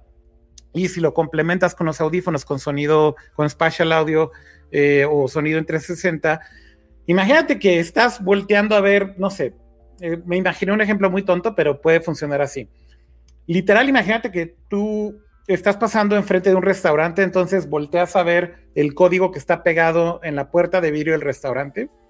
Y en el momento en el que volteas a ver el código, como traes los lentes puestos, te sale como un pop-up en AR que te empieza a decir, güey, nuestro menú especial del día es bla, bla, bla, y está animado y lo que quieras, y está traqueándolo perfectamente bien. Entonces, si tú te mueves, pues evidentemente el texto se queda bien anclado al tracker. Pero si tú volteas, por ejemplo, hacia un lado y traes tus AirPods, escuchas como el audio se queda de ese lado y te sigue hablando, pero, pero el audio se queda, digamos, anclado a la posición correcta que debe de quedarse. Sí, hace muchísimo más inmersivo. la, palabra, que dijo, la palabra es lo que dijo Jaime ahorita, Cama, es tal cual, es crear esa experiencia más inmersiva. Es, que es, un poco como esta acción que hicieron eh, con los espacios para conciertos en los parques y demás, que hubo varios parques donde pues tienen estos espacios o estos anfiteatros y lo que hicieron fue poner códigos QR para que tú con tu teléfono tengas una experiencia como de realidad aumentada, pero es únicamente de tu dispositivo y ahí lo vas viendo, ¿no? Y en cuanto a esta función de los AirPods, creo que está súper padre porque entonces vas a tener esta diferencia de sonido a lo largo de cualquier posición del anfiteatro. O sea, si tienes a la sinfónica tocándote en realidad aumentada y tú vas y te sientas hasta adelante o te sientas atrás o vas caminando de un lado a otro, ahí es cuando podrías sentir como esta experiencia, ¿no? Me parece que lo hicieron en un parque en Nueva York, si no me equivoco. Se puede hacer, ahorita que mencionas eso, Dani, se puede aplicar para muchas cosas, ¿no? Por ejemplo, ir a un museo, ir a un acuario y que, por ejemplo, volteas a ver un, una parte de un museo y tú empiezas a ver una experiencia de realidad aumentada que te está explicando, no sé, una, una pintura que estás viendo. Insisto, el simple hecho de que te voltees y te siga hablando o el audio venga directamente de, de, la posición en donde lo dejaste, simplemente va a hacer que sea más inmersivo.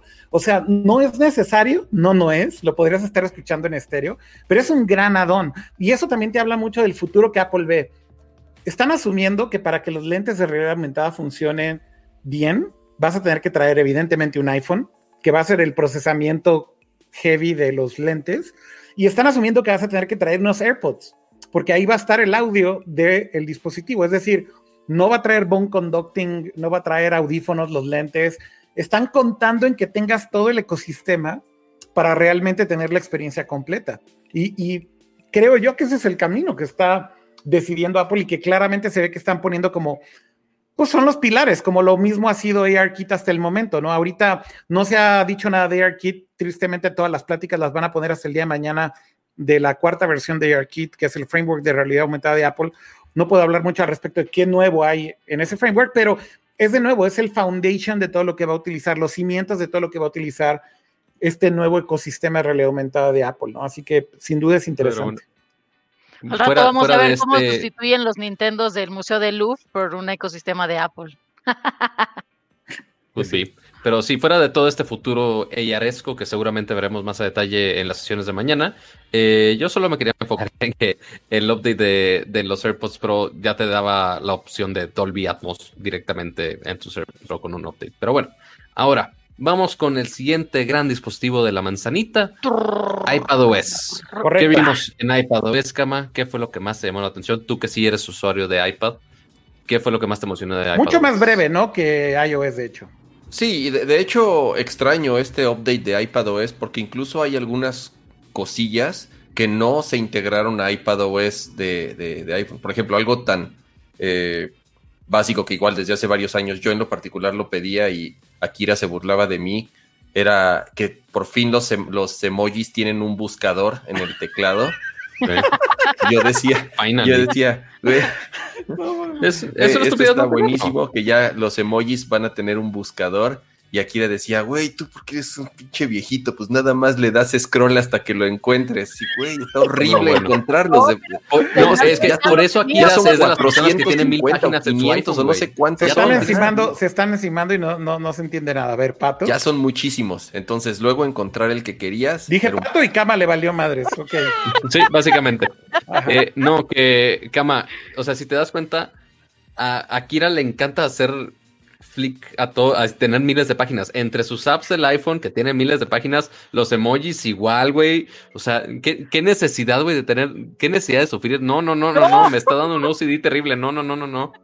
Yo tengo literal una página, Kira. No mamar. Pero bueno, yo, yo la verdad es que la función de buscar emojis es la que más utilizo. Ahí va Cama, ahí va Cama. Tiene, tiene una página. Tiene una página, seguro. O algo Como debe ser. A ver, a ver. A ver. Una. ¿Ya, expusiste bien? Una, ¿Me enfoca? Ajá, una. Sí.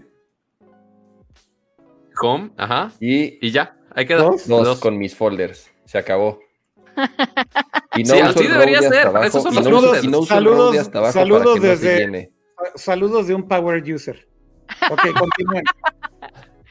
no, pero yo estoy con calma en la opción del buscador de emojis, ¿eh? la verdad es que o sea, es, algo muy útil eh, desde la Mac, en Windows, de todos lados, no veía por qué no tener, o sea, y también en, otros teclados que pueden descargar como SwiftKey, eh, simplemente empiezan a escribir una palabra y ya te lo auto autosugiere con los emojis que puedes con esa palabra. Pero bueno, eh, en iPadOS obviamente vimos muchas de las cosas que están en iOS 14 están implementadas aquí en iPadOS, pero hay cosas que son específicamente para el iPad. Una cosa que ya mencionó Kama, pues era el search, que ya es universal, que no solamente estaba buscando aplicaciones, sino que mm. también entre los documentos que tenemos dentro del sistema de, del dispositivo, perdón, eh, las notificaciones de las llamadas que ahora ya son chiquititas y no tapan toda la pantalla.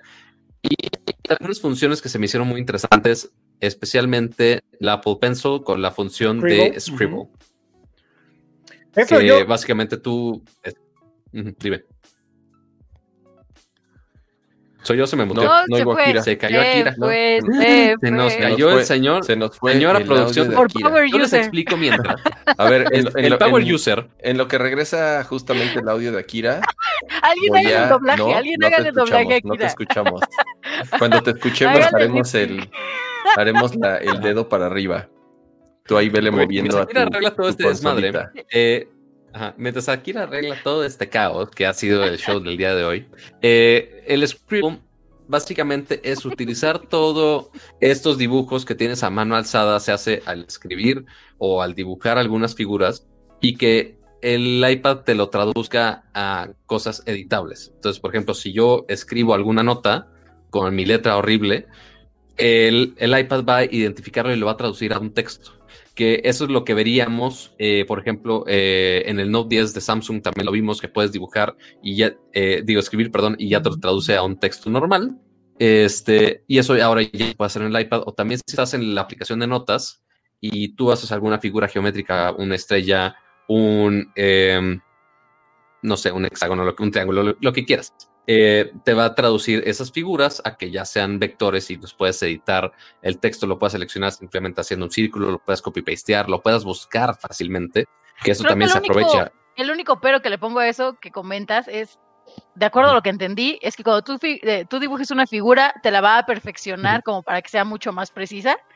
Pero luego siento que cuando tú estás dibujando a mano alzada, lo que quieres es justo eso, ¿no? Como esa imprecisión en los trazos. Entonces, Ajá, o sea, tú, tú tienes la opción de hacerlo. Va a ser opcional, ¿no? Como en el autocorrector de que tú te inventas una palabra y te la corrige y tú dices, no, agrégame esta nueva palabra que yo inventé al diccionario. Correcto. Y la funcionalidad, es la siguiente. Tú, mira, aquí tengo mi Apple Pencil de ejemplo. Ya, cuenta, estás, en un, en, un, documento de notas.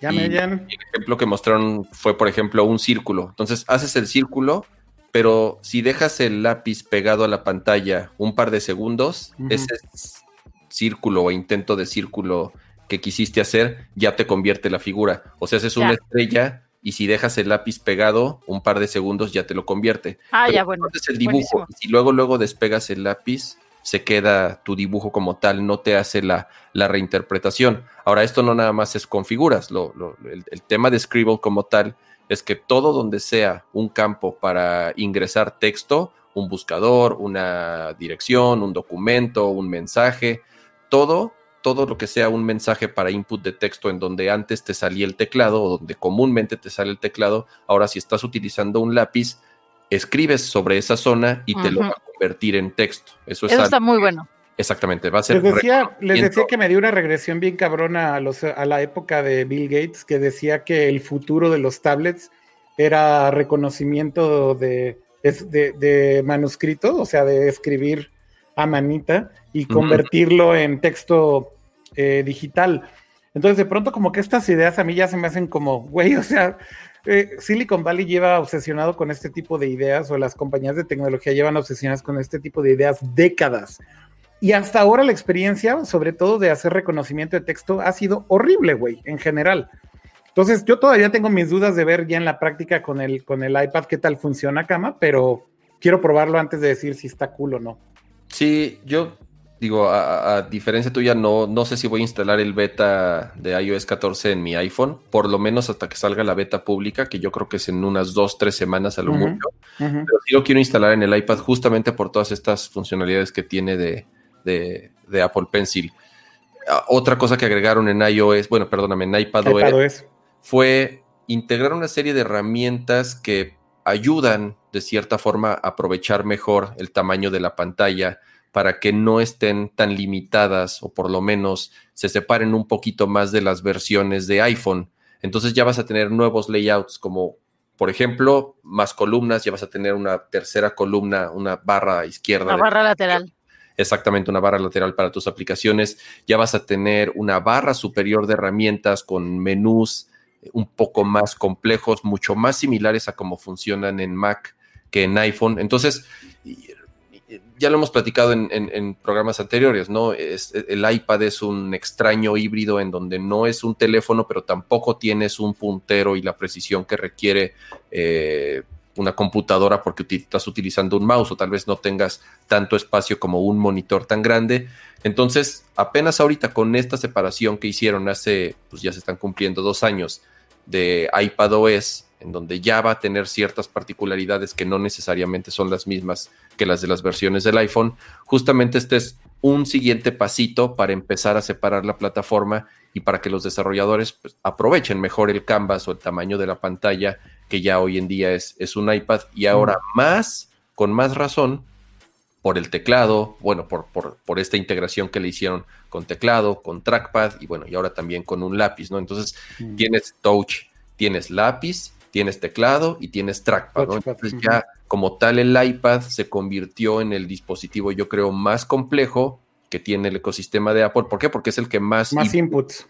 Más inputs tiene, ¿no? Entonces, eh, eh, fuera de eso creo yo, pues realmente fue un, un upgrade de iPad bastante flojito. Sí, no tan profundo. A, diferencia del año pasado, ¿no? Y así han sido los updates. Es común estos updates, no solamente de iPad, sino también de iOS y de macOS. Digamos que un año tienes muchos features nuevos y al siguiente año refinan. Otra vez al año muchos features nuevos y al siguiente refinan, ¿no? Es un TikTok, TikTok, TikTok. Y justamente el año pasado, el iPhone, pues le fue un, justamente fue el año flojito, digamos, y el iPad bueno, tuvo este gran brinco que fue que incluso cambió de nombre y ahora este año le tocó al iPad tener pocos features, ¿no? Más bien refinando justamente lo que el año lo que el año pasado este lanzaron, ¿no? Algo que no comentamos es lo de Siri, ¿no? Que tiene una nueva interfaz que ya no ocupa toda la pantalla, que sobre todo en el iPad era bastante absurdo eh, y ahora Siri es una especie de overlay, eh, no importa si estás en iOS o en iPadOS, entonces solamente ocupa la parte de abajo. Se ve bastante elegante, de hecho, eh, cómo lo implementaron. Digo, nada más si quieren verlo así rapidísimo, aquí lo tengo activo por si quieren verlo ahí en la pantalla. se ve muy bonito. en, general, o sea, ya, ya no llena la pantalla, ¿verdad? No, ya no llena la pantalla, ahí está abajo. No, solamente está el icono de, Siri abajo y lo, y lo, interesante es que la respuesta que te hace Siri no te la hace a pantalla completa como lo hacía anteriormente, Exacto. sino que te responde en una notificación que aparece como una notificación cualquiera en la parte de arriba que, ok, sí podría tapar, depende de la respuesta, pero este te lo pone en la parte de arriba que tú puedes esconder y que no obstruye toda la interacción que estás teniendo en el resto del teléfono. Pero ya fuera de eso es básicamente todo. Lo de iOS 14 también. Eh, y iPadOS 14, ¿no? Hay que entrarle a, lo, a, lo, macizo, ¿no? Que es macOS, que ahí yo creo que sí hay mucho de qué hablar. Nos falta el wash. Nos falta el wash. El wash. Eh, el, Apple Watch. El Apple Watch.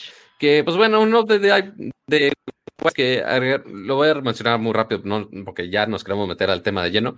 Eh, tiene eh, carátulas que tú puedes agregar más complicaciones y aparte tú puedes tener carátulas personalizadas que puedes compartir así como están. Entonces tú puedes eso desde compartirlo con amigos o que algunos creadores puedan compartir algunas carátulas ya personalizadas eh, en el App Store y que la gente pueda bajarlo y ya tiene toda la carátula con todas las complicaciones que tú quieres ya instaladas en, la carátula, lo que tú quieras.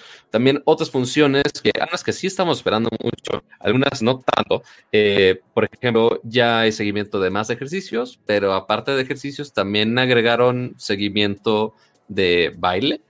Entonces tú te estás, ahí estás baile y baile en tu clase de Zumba con, con el Apple Watch y va a tener un mejor seguimiento de, sí, la actividad física de forma automática qué actividad física estás teniendo, ¿no?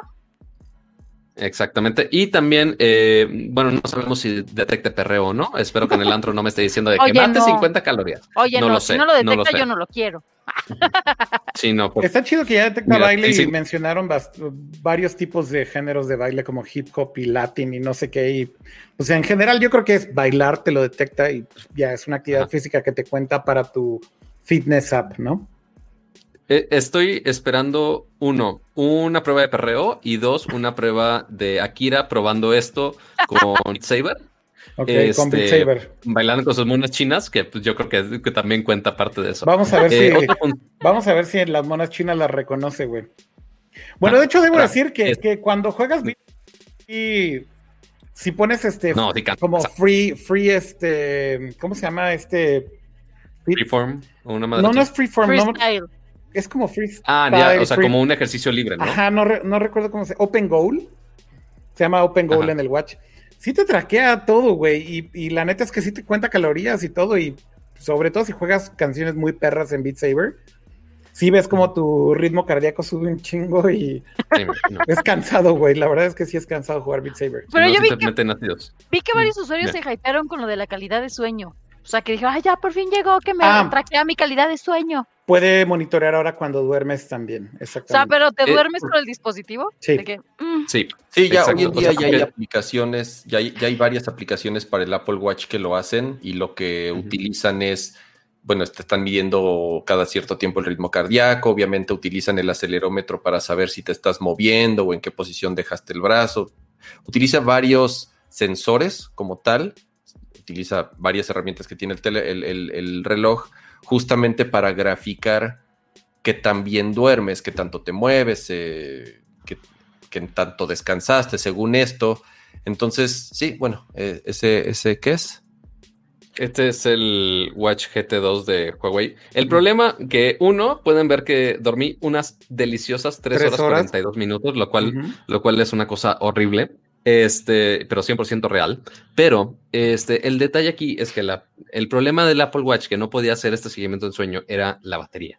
Porque en ese reloj, por ejemplo, y otras bandas de ejercicio que sí lo pueden hacer, eh, era que la, esto le dura la batería dos semanas y te puedes dormir con él sin problema y te está traqueando toda la noche.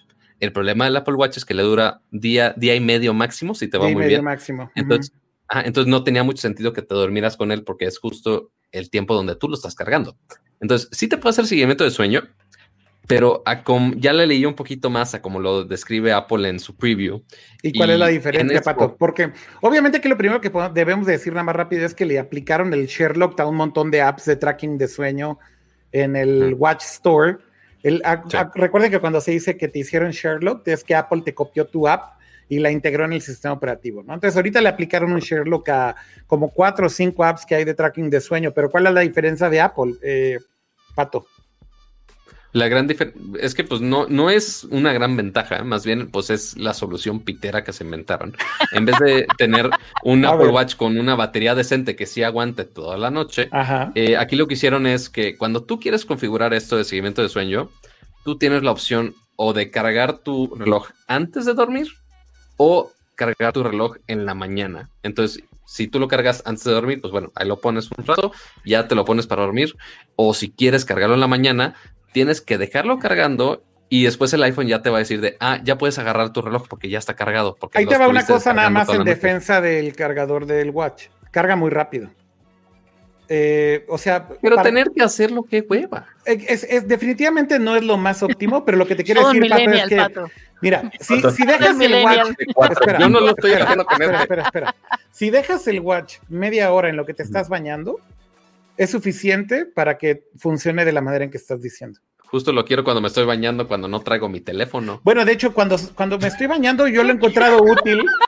Lo he encontrado útil últimamente, por ejemplo, así que me mandan mensajes estos güeyes, por ejemplo, así. El otro día me dijeron, no sé qué, que quién sabe qué, y nada más le respondí con un emoji así de un monito bañándose desde el no, no, no, puedo creer. A ver, aquí hay dos cosas que no puedo creer que no tienen absolutamente nada que ver con la presentación, sino es con la tía Kino que vive en mí. Una, ¿cómo rayos te duermes con un dispositivo del tamaño de un Apple Watch? Dos, ¿cómo rayos te metes a bañar? ¿Para qué te metes a bañar con él? O sea, porque aguanta el agua sin problema.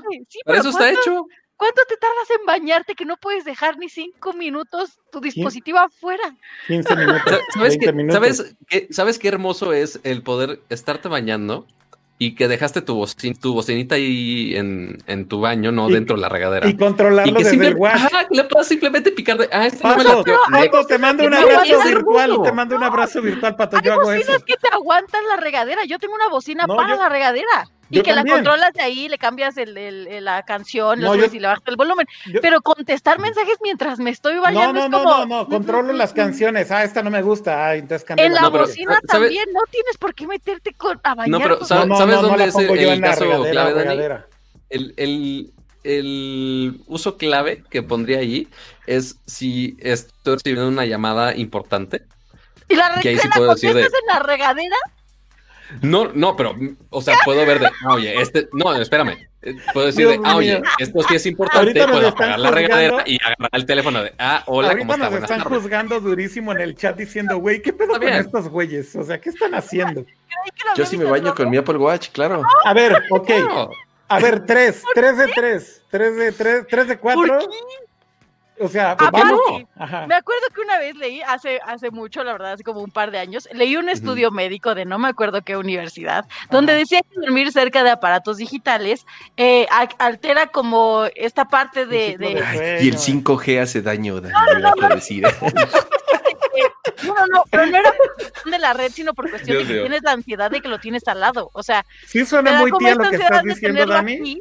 Sí suena ya muy tía lo que estás diciendo. No, ¿eh? no, pero dormir decía que con el Apple Watch Mira, yo te soy sincero, yo, yo la verdad, yo la verdad sí, alguna vez intenté utilizar estas aplicaciones para traquear el sueño.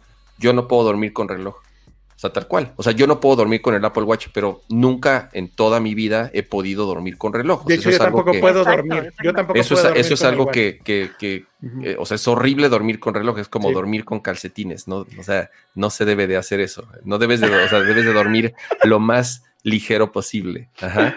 Entonces, yo en general me siento muy incómodo. Aquí está toda mi información de cómo duermo, o más bien de cómo no duermo. Ok. Pero está, todo registrado porque está, registrado.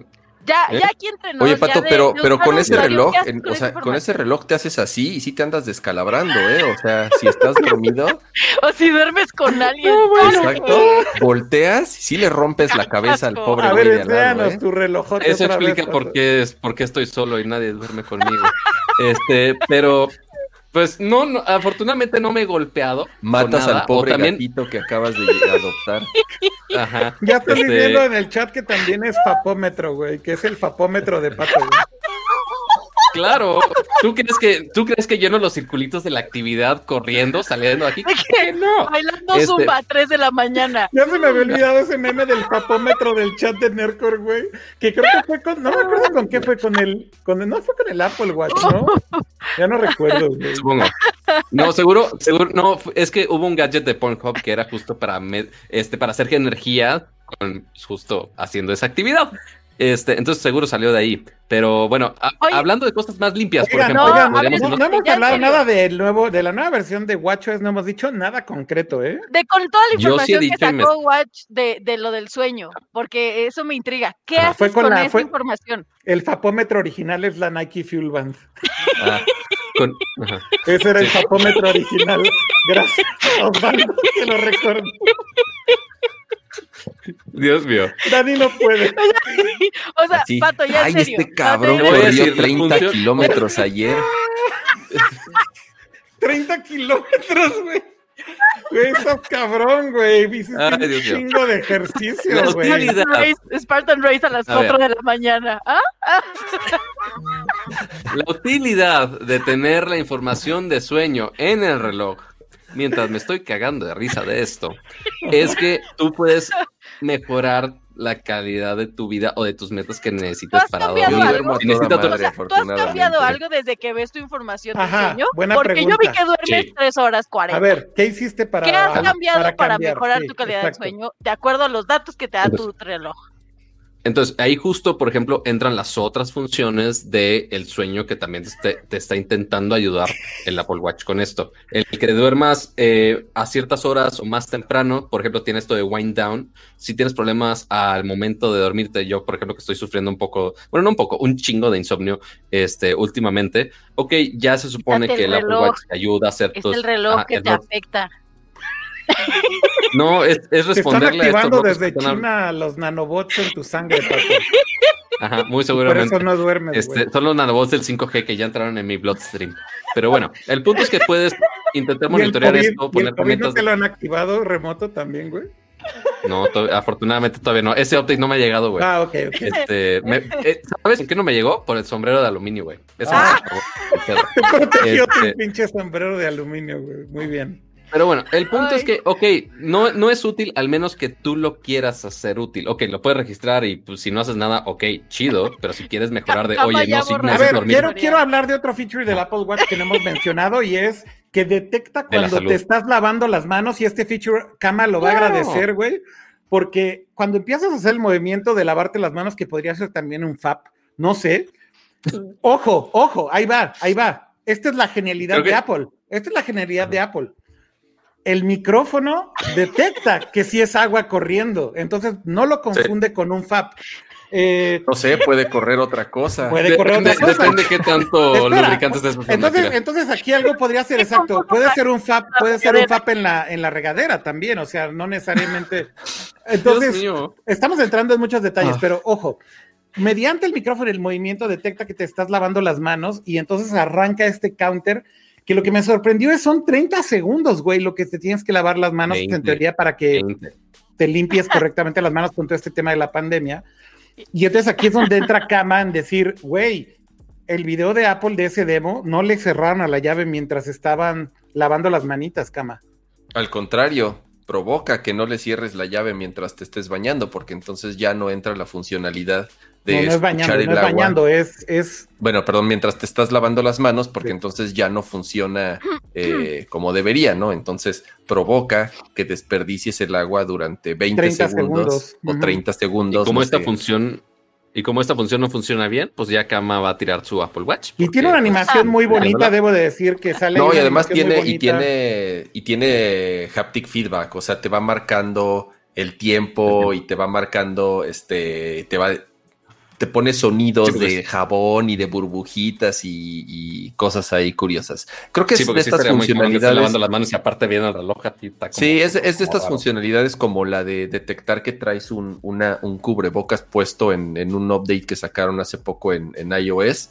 que... Updates de la pandemia. Exactamente, updates de la pandemia que se agradecen, pero pues realmente, digo, espero no los estemos utilizando por, por mucho tiempo, pero bueno, curiosa la, la, la funcionalidad. Y una de las funciones padres de Watcho es que sí me gustó y esta sí es real y está padre, es que puedes ahora compartir tus watch faces eh, a tus amigos, conocidos o inclusive los puedes envidiar.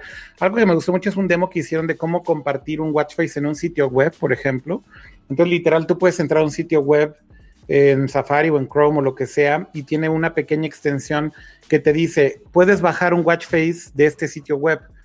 Entonces, cuando le picas al botón, baja el watch face y detecta cuál es el app que tienes que instalar en tu Apple Watch para que corra el watch face correctamente.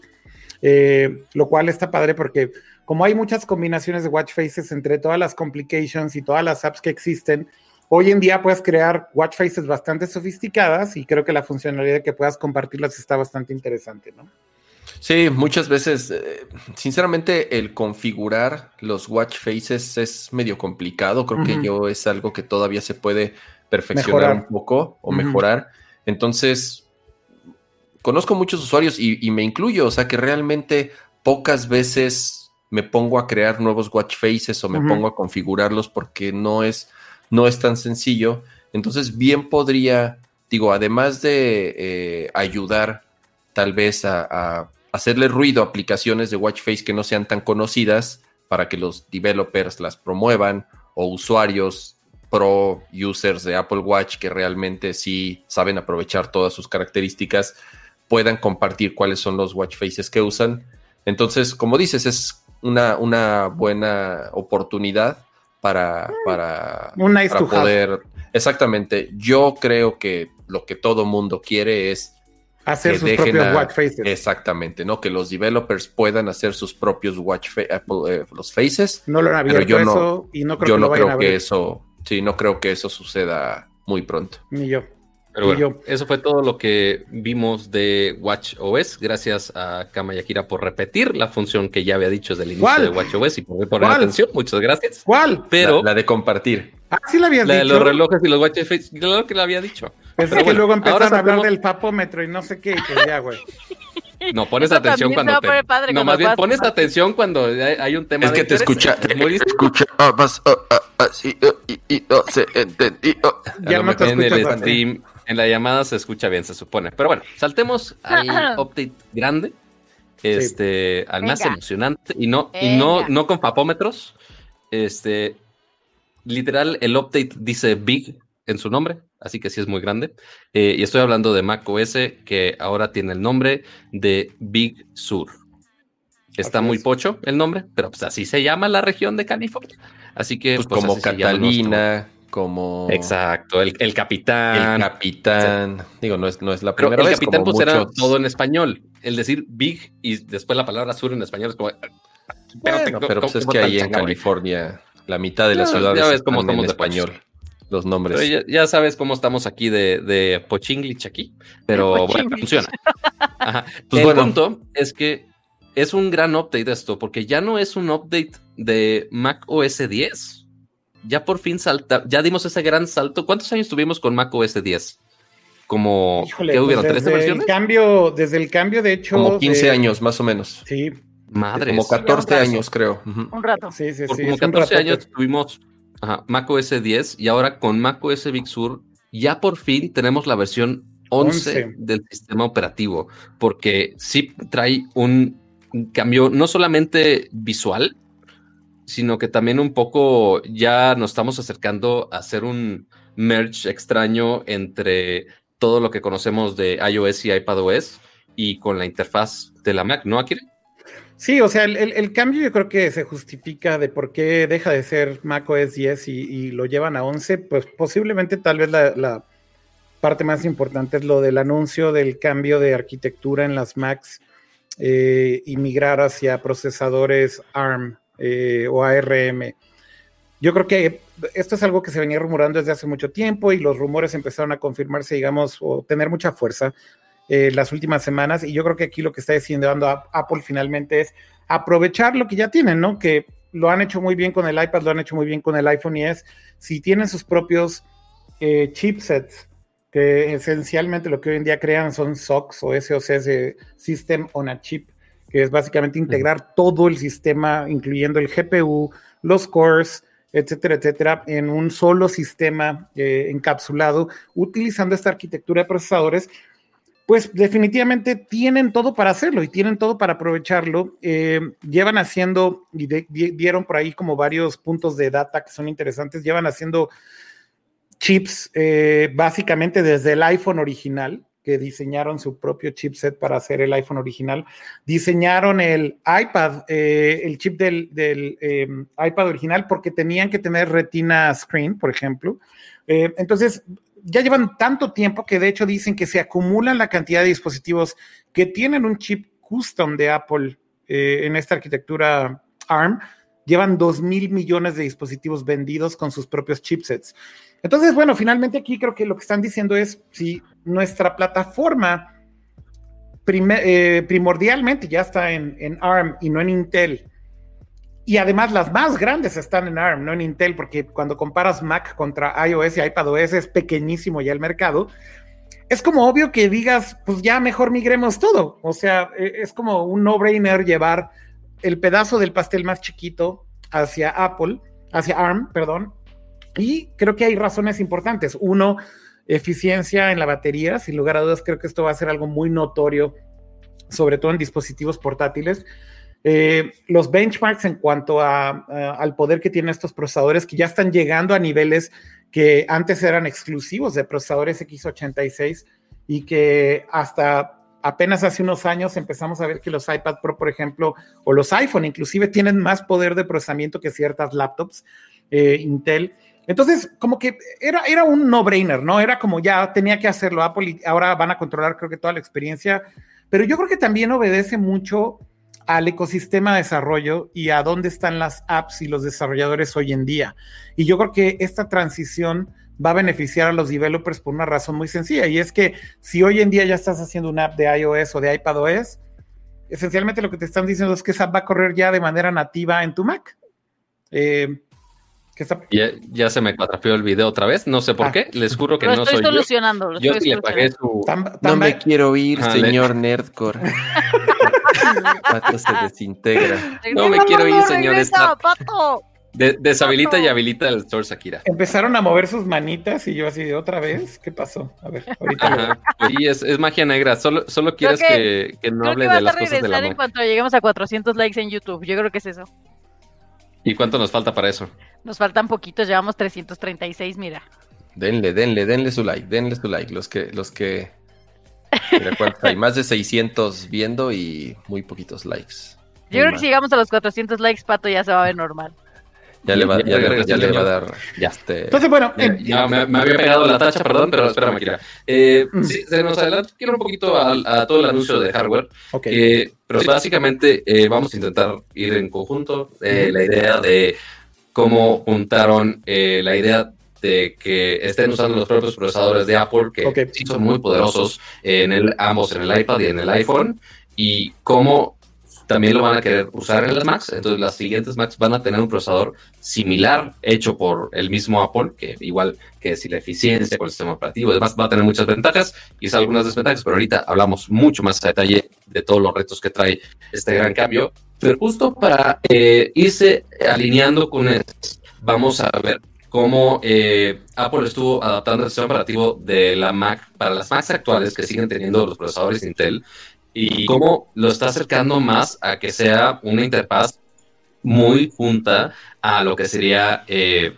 iOS y iPadOS, porque de hecho ya vemos muchos elementos y muchas cosas estéticas que justo era lo que veíamos en los sistemas operativos móviles y ahora ya la tenemos acá, empezando desde el diseño de las apps. No sé qué, tú, qué opinas de tu cama, que estás hiper mega picado con el diseño. ¿Qué opinaste de este gran cambio del diseño a que ya parece casi un, un iPadzote? O sea, si no me dices, podría ser casi casi la interfaz de, de iPadOS, pero con el menú bar arriba y ya. Es es sin duda el cambio visual más drástico que ha sufrido macOS.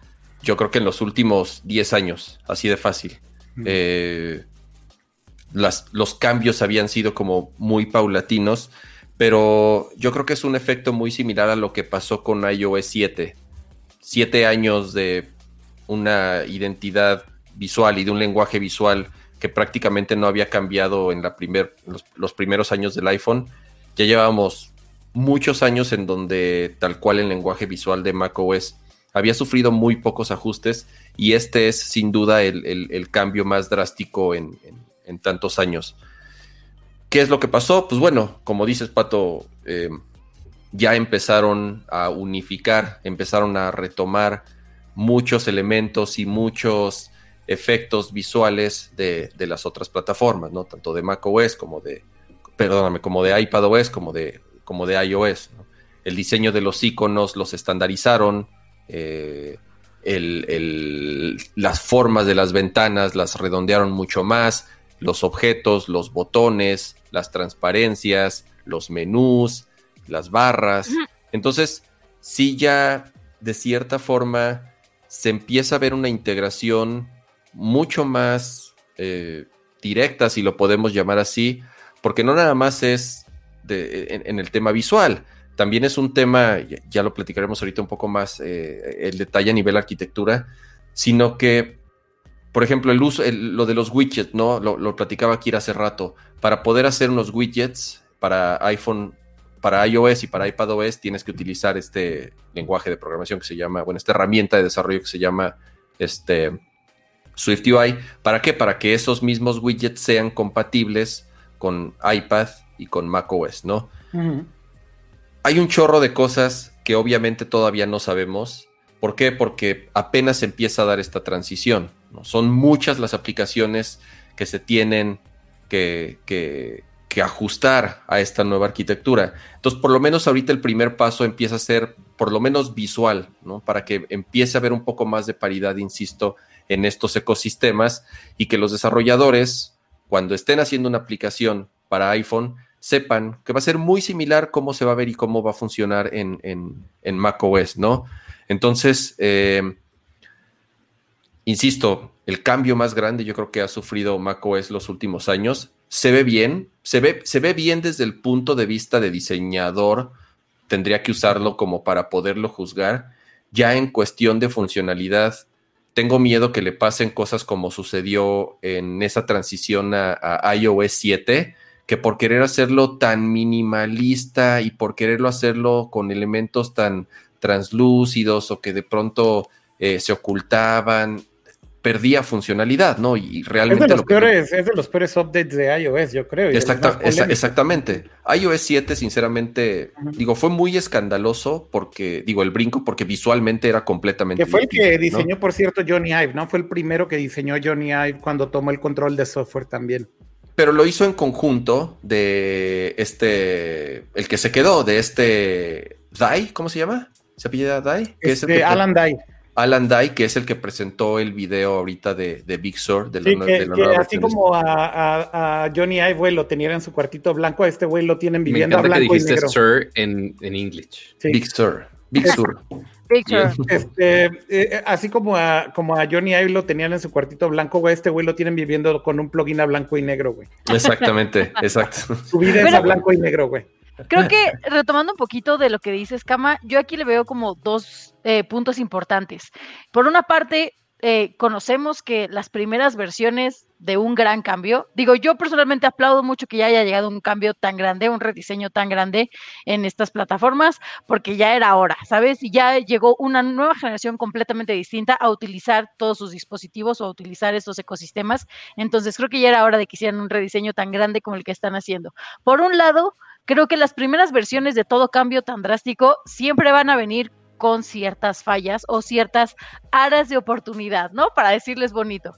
Siempre, la primera versión de todo siempre es fallida en algunas cosas y es para aprendizaje y demás, y ya cuando le dan el, eh, bueno, la actualización es que se van arreglando esas cosas. Y por otro lado, creo que digo, yo al no ser usuaria a lo mejor ardua de, esta plataforma, igual sé que se destaca por escuchar a sus usuarios en muchas cosas, es decir, por estudiar cuidadosamente como estos hábitos, estos movimientos, este aprendizaje del comportamiento de todos los usuarios en cualquier dispositivo que tengan para hacer la experiencia mucho más amigable. Entonces, digo, como dicen, hay que, hay que probarlo para saber bien cómo es y sobre todo, pues ahora sí que un alguien, un usuario super hardcore de estas plataformas que lo pruebe para ver si le funciona o no, pero creo que va más enfocado justo a las nuevas generaciones que ya vienen a utilizar pues todo este ecosistema mucho más unificado. No, y deja tú el, el sistema unificado, sino que ya también están más acostumbrados a los dispositivos táctiles y que están más acostumbrados a iOS y iPadOS. Yo te diría una cosa, y, que, no creo que vaya a haber macOS táctil, ¿eh? No creo. Y, justo te pasé, te pasé la liga justo de, del preview de Big Sur, porque justo vi un detallito que se les, no sé si se les fue, o fue adrede, o qué pasó. Porque mi punto de aquí ¿El control center? en, si es el control, no, es otra. O sea, porque uno sí, sí está trayendo muchas cosas que, eh, como mencionaba Kira, muchas cosas que ya teníamos elementos de otros lados, como Control Center, que lo pusieron ahora en la Mac, que los widgets que están diseñados para iOS, ahora también los tienes en el Notification Center de la Mac, lo cual está increíble. Pero. Hasta las notificaciones ya se ven como de iOS o iPadOS. Hasta las notificaciones se parecen de iOS. Pero en, está raro que en algún. Y como está raro que está las aplicaciones, está hecho todo como si fuera como para iOS, que es una interfaz touch. Este, y ahora también con, un cursor como el del, del, iPad con el trackpad. Pero, pues obviamente sabemos que la Mac 1 no es touch y 2 tiene su cursor a la antigüita, o sea que es la que siempre hemos usado este, en los últimos casi casi 30 años, yo creo, que se ha usado, que se ha usado un cursor. Pero en algunos screenshots, en algunos videitos de la página de preview de Apple, sí muestra el cursor, pero específicamente eh, en el ejemplo de Safari, Lo estoy viendo. que dice, oye, mejoramos el diseño de los tabs. Se ve el cursor grande casualmente ahí, Ajá, casualmente ahí no usaron el cursor, güey. Lo cual me levanta un ultra red flag así de, no están usando el cursor, no están usando el cursor. y eso normalmente lo usan para indicar algo, o cuando es una interfaz touch, o también para la interfaz de, que usaron con el trackpad del, del iPad. Entonces, ahí está. Eh, tengo mis dudas de si vaya a haber un Mac OS Touch o no. Posiblemente al inicio no. Quizá ese, ese videito se les fue o no. Quién sabe si la actualizan en algún momento, si alguien lo nota o no. Pero este sí está mezclando muchas cosas que están hechas para táctil. Este, que visualmente, ok, se ve muy bonito, pero como dice Kama, habrá que ver ya en temas de usabilidad si realmente todo este diseño que sí de los iconos, de los botones, etcétera, sí se adapta bien a que lo estemos usando con un cursor tradicional y que lo estemos usando con este teclado tradicional. Se ve, justo lo, comenté en Twitter mientras estaba viendo el, el, video de presentación, se ve más, perdón por usar esta expresión, pero se ve más touchable, se ve más... sí, sí. Eh, pero pero es natural porque están utilizando muchos elementos. Te dan ganas de agarrarle los cachetitos. Exacto, están utilizando muchos, muchos elementos de, el, el, el, este, el control center, por ejemplo, tal cual, es el mismo control center de iPadOS y son los mismos botones. Sí, copy, copy paste, 100%. Son los Pero mismos se ve muy bien fue una muy buena edición. Sí, se ve bien, pero yo también estoy del lado de Akira. Yo no veo, yo no veo este que salga una Mac Touch pronto. No, no. Yo también no creo que eso se ve un poco más cerca. O sea, ya ahorita el cómo se ve el sistema operativo, cómo se ve macOS, ya no es necesariamente un sistema operativo que se tenga que utilizar a fuerza con un cursor.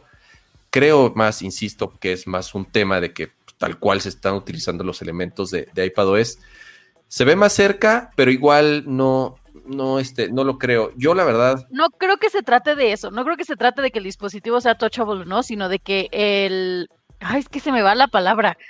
El, el, el, no es el sistema operativo, el la interfaz. La interfaz, exacto. Sino que la interfaz ya sea mucho más similar en todos los dispositivos, sean o no touch. la, unificación sí es un hecho que la están haciendo. Y sí, no es, de que vaya a salir una, una, una Mac a la que le puedas picar, sino de que ya todos los dispositivos se vean lo más similares posibles. La unificación no es nada más, Dani, y por eso creo que me adelanté mucho cuando empecé a hablar ya de los procesadores ARM y demás, pero la unificación va más allá de lo visible. Totalmente. Porque también es por debajo. O sea, el hecho de que, por ejemplo, utilices frameworks como UIKit para hacer prácticamente ya todo lo que estás viendo en iPadOS, iOS y macOS, te habla justamente de una unificación también en cuanto a frameworks y estándares, ¿no? Eh, Exacto. Eh, el look claramente sí se está unificando. Les decía, Control Center se ve como el iPad. Las, las notificaciones se ven como el iPad o el iOS. Eh, ¿Qué otros elementos están tomando? Ya hay muchas aplicaciones. Bueno, los widgets, evidentemente ya hablamos, que son los widgets, son lo mismo ahora para los tres sistemas operativos. Claro, y ya ¿Cómo se llamaba, Kama, esta iniciativa de Apple? Perdón que te interrumpí. Eh, esta iniciativa de migrar todas las apps de iPad y migrarlas a la Mac. Se llama Catalyst, y, y justamente es a lo que iba. Hay muchas aplicaciones que ya hoy en día vienen, digamos, en macOS integradas, pero que son aplicaciones que nacieron en iPad, o sea, que son aplicaciones de iPad, les aplicaron el les aplicaron el Catalyst, si le podríamos decir exactamente. La aplicaron el Catalyst. Exactamente, son las mismas, son las mismas versiones, pero ya en macOS. Hablaron, e, esto ya lleva, eh, esto ya lleva desde la versión anterior. O sea, ya había aplicaciones como la de fotos, como la de mapas, como la de stocks, la de los stonks, justamente que ya eran versiones del iPad y ahorita mencionaron que, por ejemplo, la de fotos también es, de, es la de iPad, ¿no? Quiero pensar que la de Messages, la de mensajes. También va a ser la del iPad. También es, una aplicación por de, de iOS o de iPad, porque ya tiene todas esas características que ya existían en la versión de iPad, ¿no? La de música ya era de iPad. Entonces, justamente ya llegamos a ese punto en donde eh, eh, de cierta forma ya van de manera paralela estos sistemas operativos, en donde no nada más es en cuestión de lo que hay por detrás, porque ya compartían obviamente muchas tecnologías, sino visualmente también son muy similares, regresando a lo mismo, para unificar y para que el lenguaje visual sea eh, completamente, digamos, parejo, ¿no? Y, que no estés dando tantos brincos entre una plataforma a otra. Y justamente bueno, creo que ahora sí valdría la pena empezar a hablar de el porqué de todo esto, ¿no? Y es porque viene gran brillo en la arquitectura de, Ya despegó la tacha, amigo, lo siento. Ya suéltala, ya suéltala, Cama. Pero sí, como, como decías, Cama, es, estaba primero un cachito de software del iPad. Oigan, pausa, pausa. Tenemos que decirle gracias a Octavio que mandó un super chat y no lo pelamos porque siempre estoy leyendo Restream, entonces no lo leí, perdón. Gracias, Octavio. Eh, Gracias. Y ahorita, y ahorita le respondemos la pregunta. Porque ahorita le respondemos porque va justo al, tema. Si, estaban ahí mezclando entre que si un poquito del software del iPad iba a la Mac, que si la Mac este, expandía un poquito más las posibilidades de, de iOS y iPadOS, pero ahí justo ahora que ya tenemos el diseño de, de los dispositivos móviles en la Mac, ya lo único que falta de mezclar es justo la infraestructura interna en los cables, en los chips y es justo lo que va a hacer ahora Apple con eh, este gran cambio, este gran salto, que es de los cuatro grandes saltos que ha tenido de infraestructura de básicamente de su, de su existencia. Eh, y ahora va a tener sus propios procesadores. Así que los procesadores Intel que ahorita tenemos en, en las laptops app de Apple ya no van a ser retail. Ya vamos a ver los procesadores que están hechos específicamente por Apple en estos mismos dispositivos. ¿Esto en qué va a ayudar? Parte que Apple sí tenga optimizado y tenga el control total de cómo funciona el chip, que si va a mejorar la batería, que si va a mejorar el desempeño. No sabemos los detalles, pero en teoría, eso es lo que quiere buscar Apple. Pero la gran, la gran, gran, gran ventaja por ahora es que no vamos a tener que empezar un ecosistema desde cero, porque ya tenemos todas las aplicaciones de iPhone y de iPad que ya funcionan con estos mismos chips. Entonces, es justo esta idea de llevar todo ese software que ya todo el mundo está desarrollando para estas plataformas móviles y ya llevarlas a un nivel más serio a la Mac, pero sin tanta complicación, ¿no, Akira? Sí, o sea, yo creo que eso que mencionas, Pato, es algo, de hecho, pues medio sin precedentes, pero también me parece una movida muy inteligente de Apple, que es decir, oye, en Mac, o sea, en Mac OS, a partir de Big Sur, simplemente vas a poder descargar cualquier aplicación hecha para iOS o iPadOS y corre. Punto. O sea, corre en, un modo de ventana, la puedes utilizar con el touchpad, la puedes utilizar con el mouse. Eh, evidentemente hay juegos o hay aplicaciones que utilizan el touch eh, screen, tanto del iPad como del iPhone, de maneras muy específicas que creo que no se van a poder recrear de manera correcta en una interfaz en donde principalmente interactúas con un touchpad o un eh, mouse.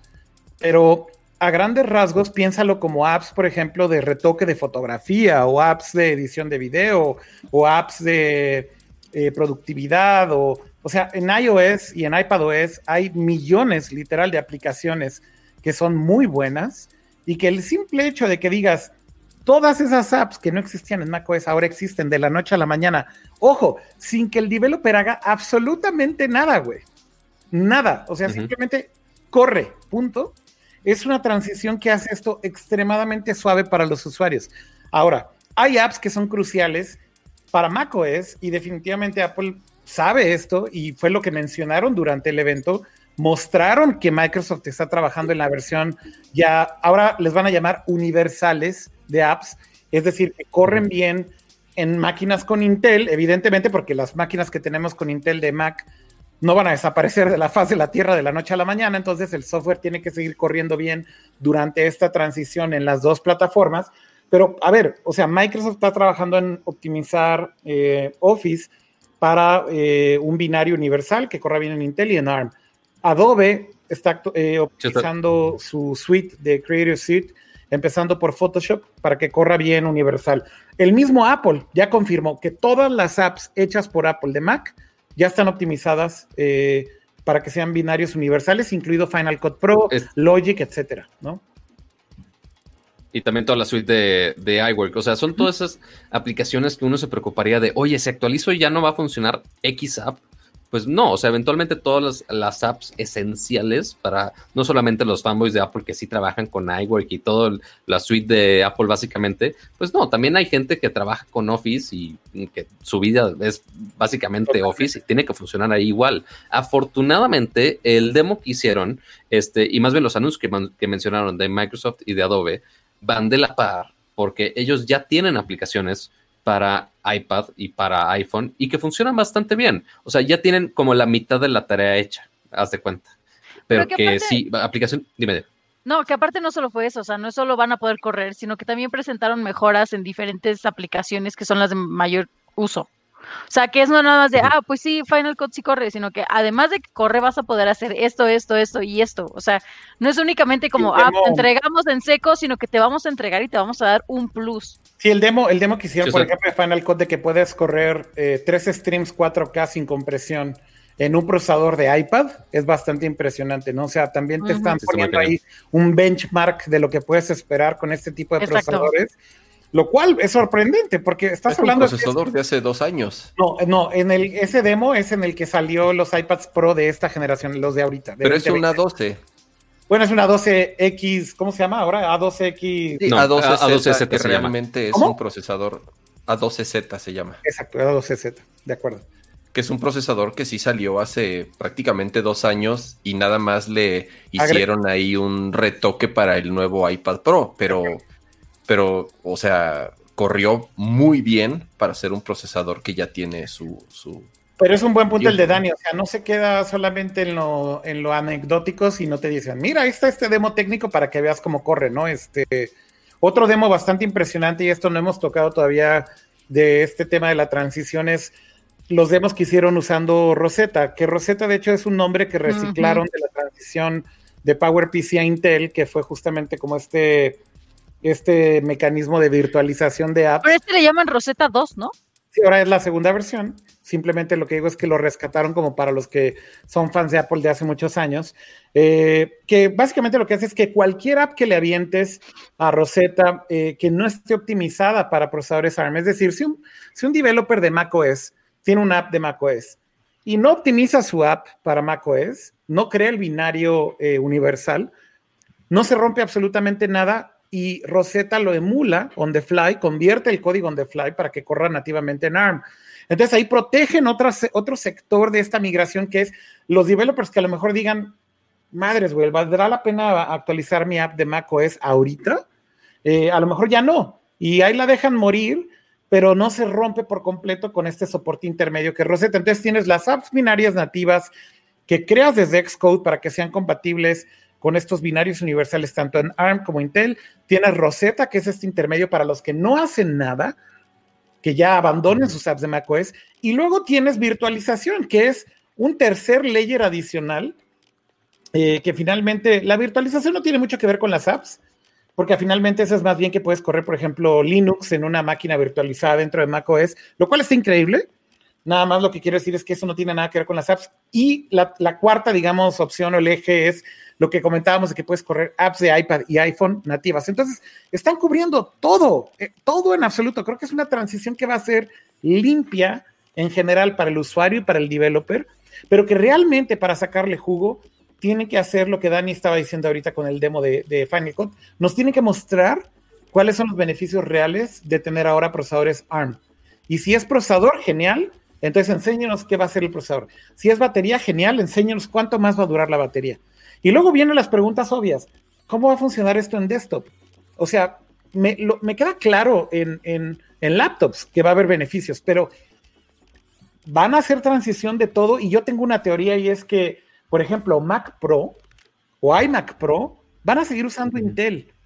Y por eso es que creo que están cubriendo todo esto y están tratando de decir, vamos a convencer a la mayoría de las aplicaciones de Mac que sean universales. Porque yo creo que hay cierto tipo de performance, ya hablando de pros, pros en serio, que va a ser muy difícil que lleguen a ese performance con ARM. Entonces tienen que coexistir. ¿Están haciendo una migración a ARM? Sí, pero siento que no va a ser una migración completa a ARM como fue en el pasado. No sé, Kama, tú qué opinas de esto, pero es mi opinión. Mm, híjole, bueno, eh, lo que mencioné hace rato es súper importante porque yo creo que esta transición va a ser menos tormentosa que las anteriores. Digo, la, transición a PowerPC definitivamente fue la peor, fue horrible. O sea, correr aplicaciones de Classic, de sistema clásico en, en Mac OS 10 cuando salió, corrían horrible, corrían lentísimos. Y bueno, también porque PowerPC, pues nunca fue así un CPU que tú dijeras, wow, no, o sea, al, grado que fue, creo que es una de las generaciones que menos, que menos duraron, la transición de PowerPC a Intel.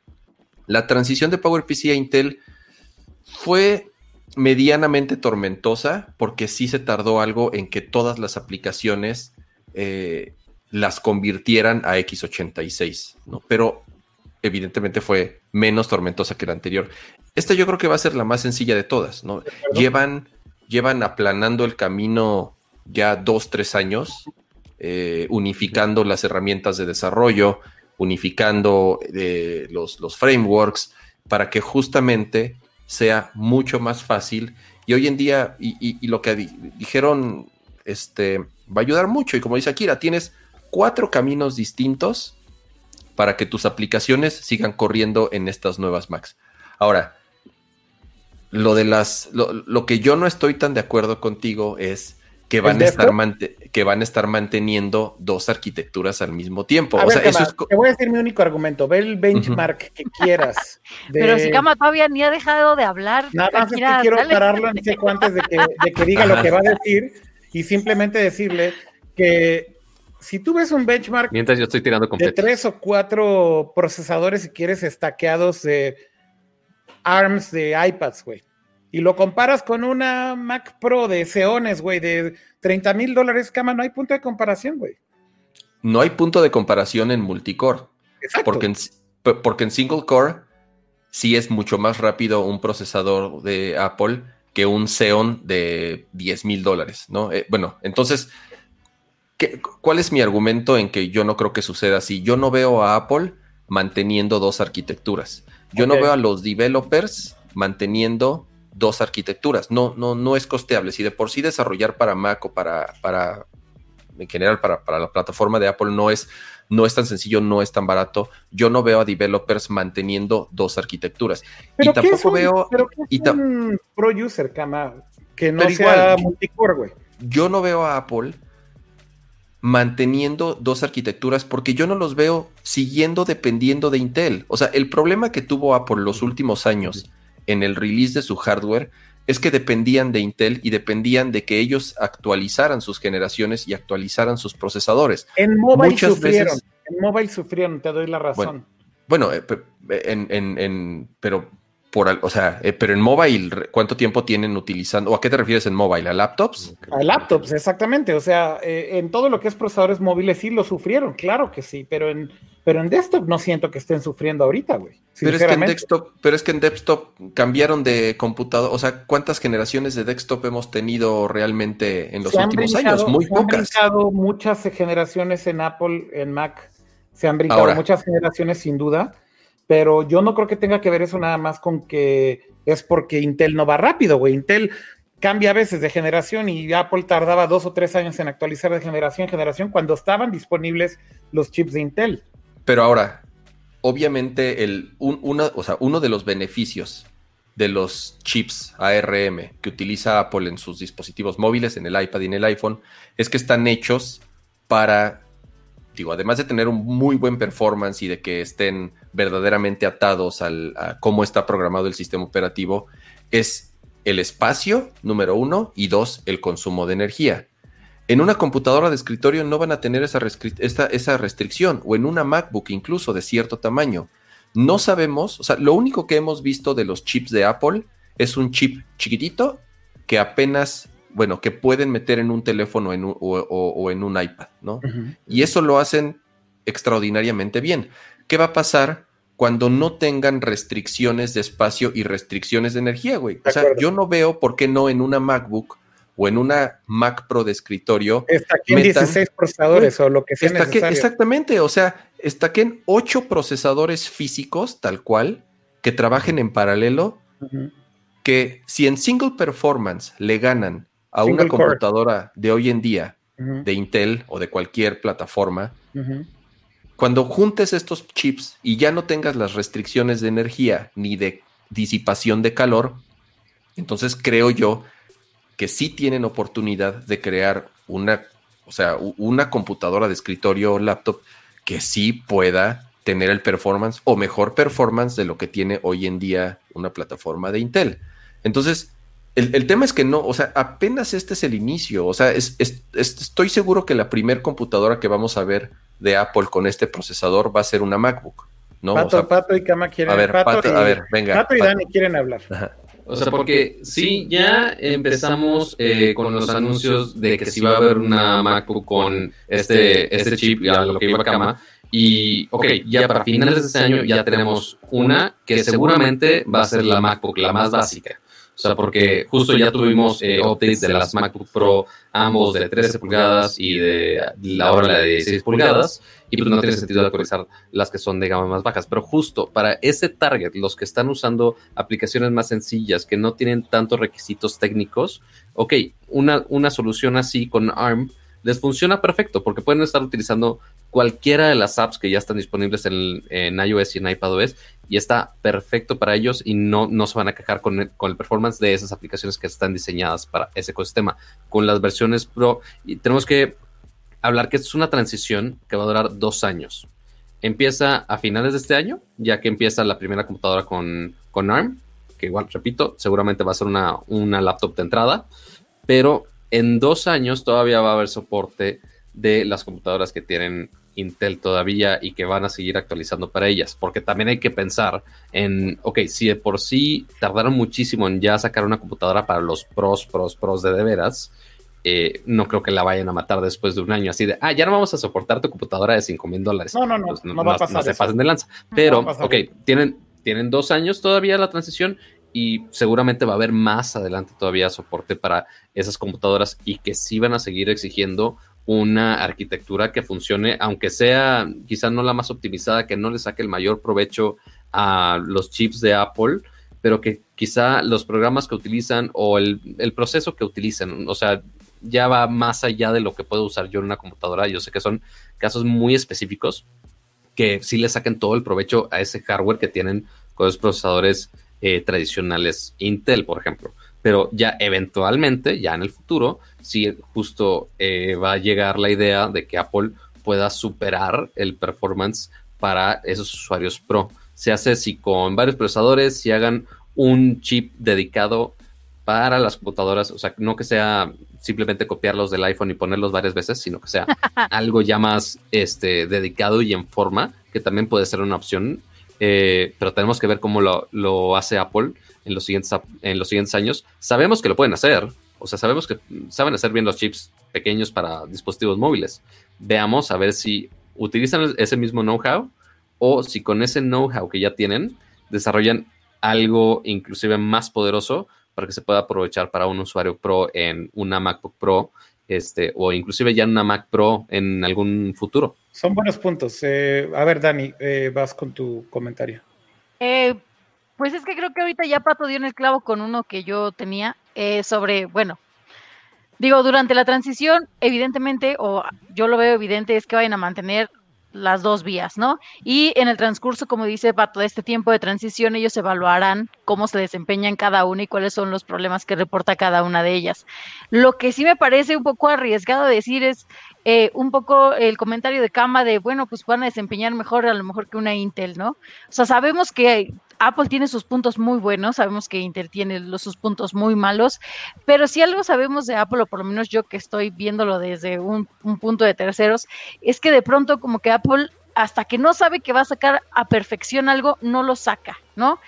Eh, entonces, eso lo hace estar retrasado mucho tiempo a las funciones que a lo mejor ya conocíamos o al desempeño que ya conocemos en otros dispositivos.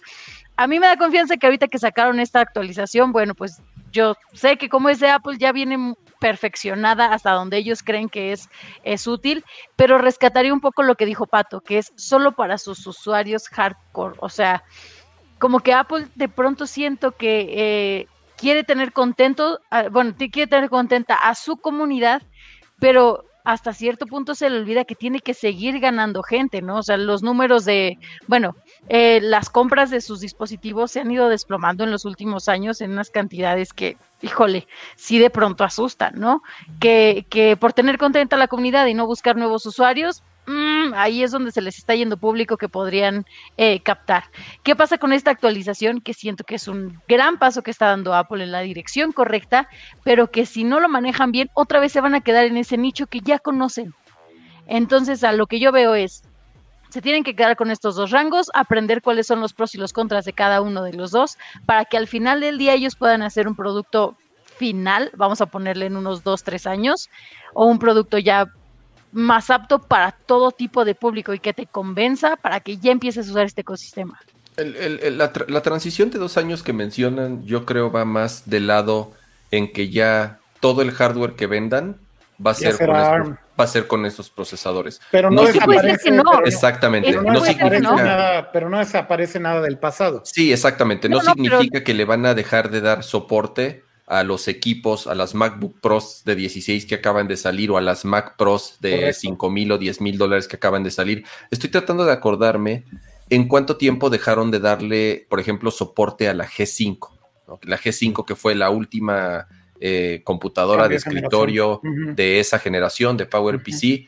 Creo yo que el, que el soporte de macOS fue más o menos de 5 años creo que ya después de cinco años, si no me equivoco, ya nos salió un update de macOS para PowerPC. Entonces, para las personas que preguntan, oye, ¿vale la pena si me compro una, una, una MacBook Pro ahorita?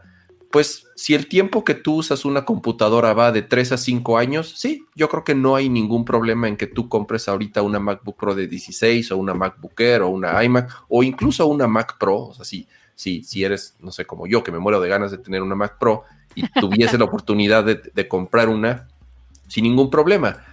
¿Por qué? Porque sé que es una computadora que me va a durar sin problemas 5 o 6 años.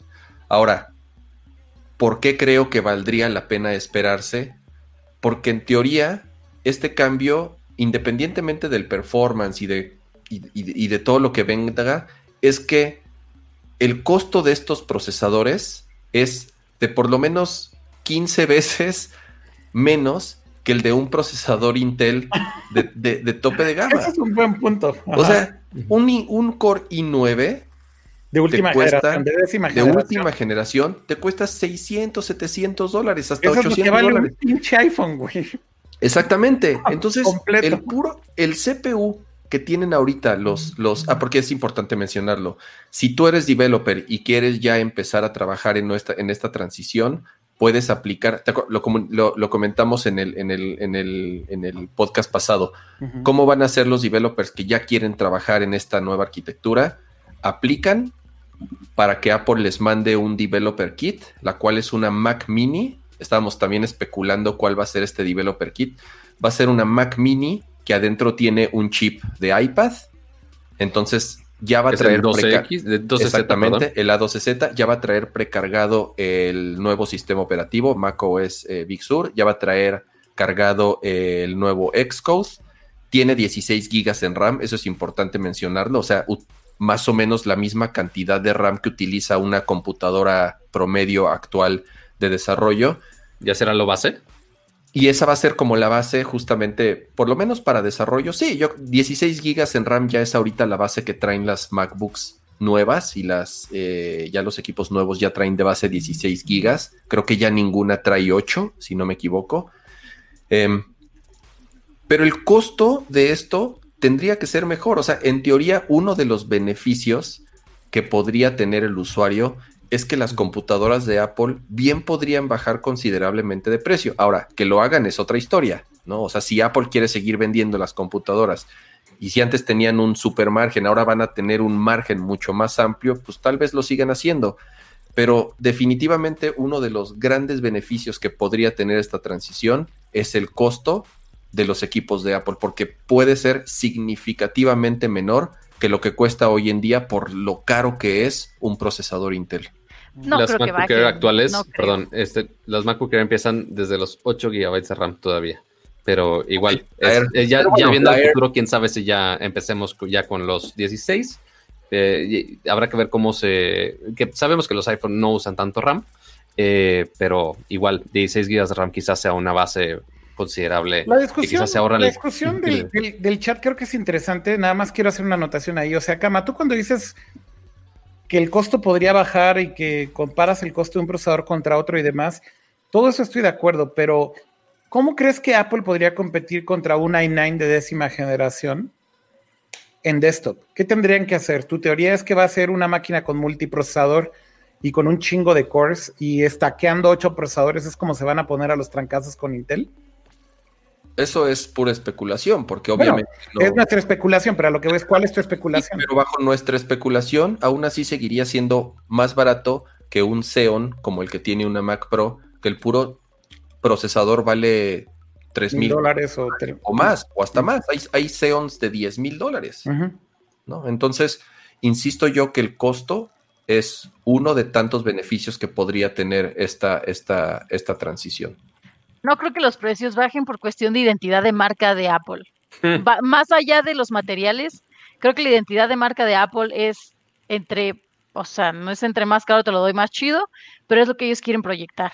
Entonces, ellos no están vendiendo un producto por el costo de los materiales, ellos están vendiendo un producto por el estatus que te da, por lo que representa la marca, por el estilo de vida. Entonces, por más barato que les salga a hacer el dispositivo, no creo que vayan a bajar los precios. Aparte que se estarían tirando un, un disparo en el pie si ponen un dispositivo con la otra con la arquitectura nueva, lo pones más barato que las que tenían de Intel y ya básicamente todo su stock de los modelos anteriores pues ya se va a la fregada, básicamente.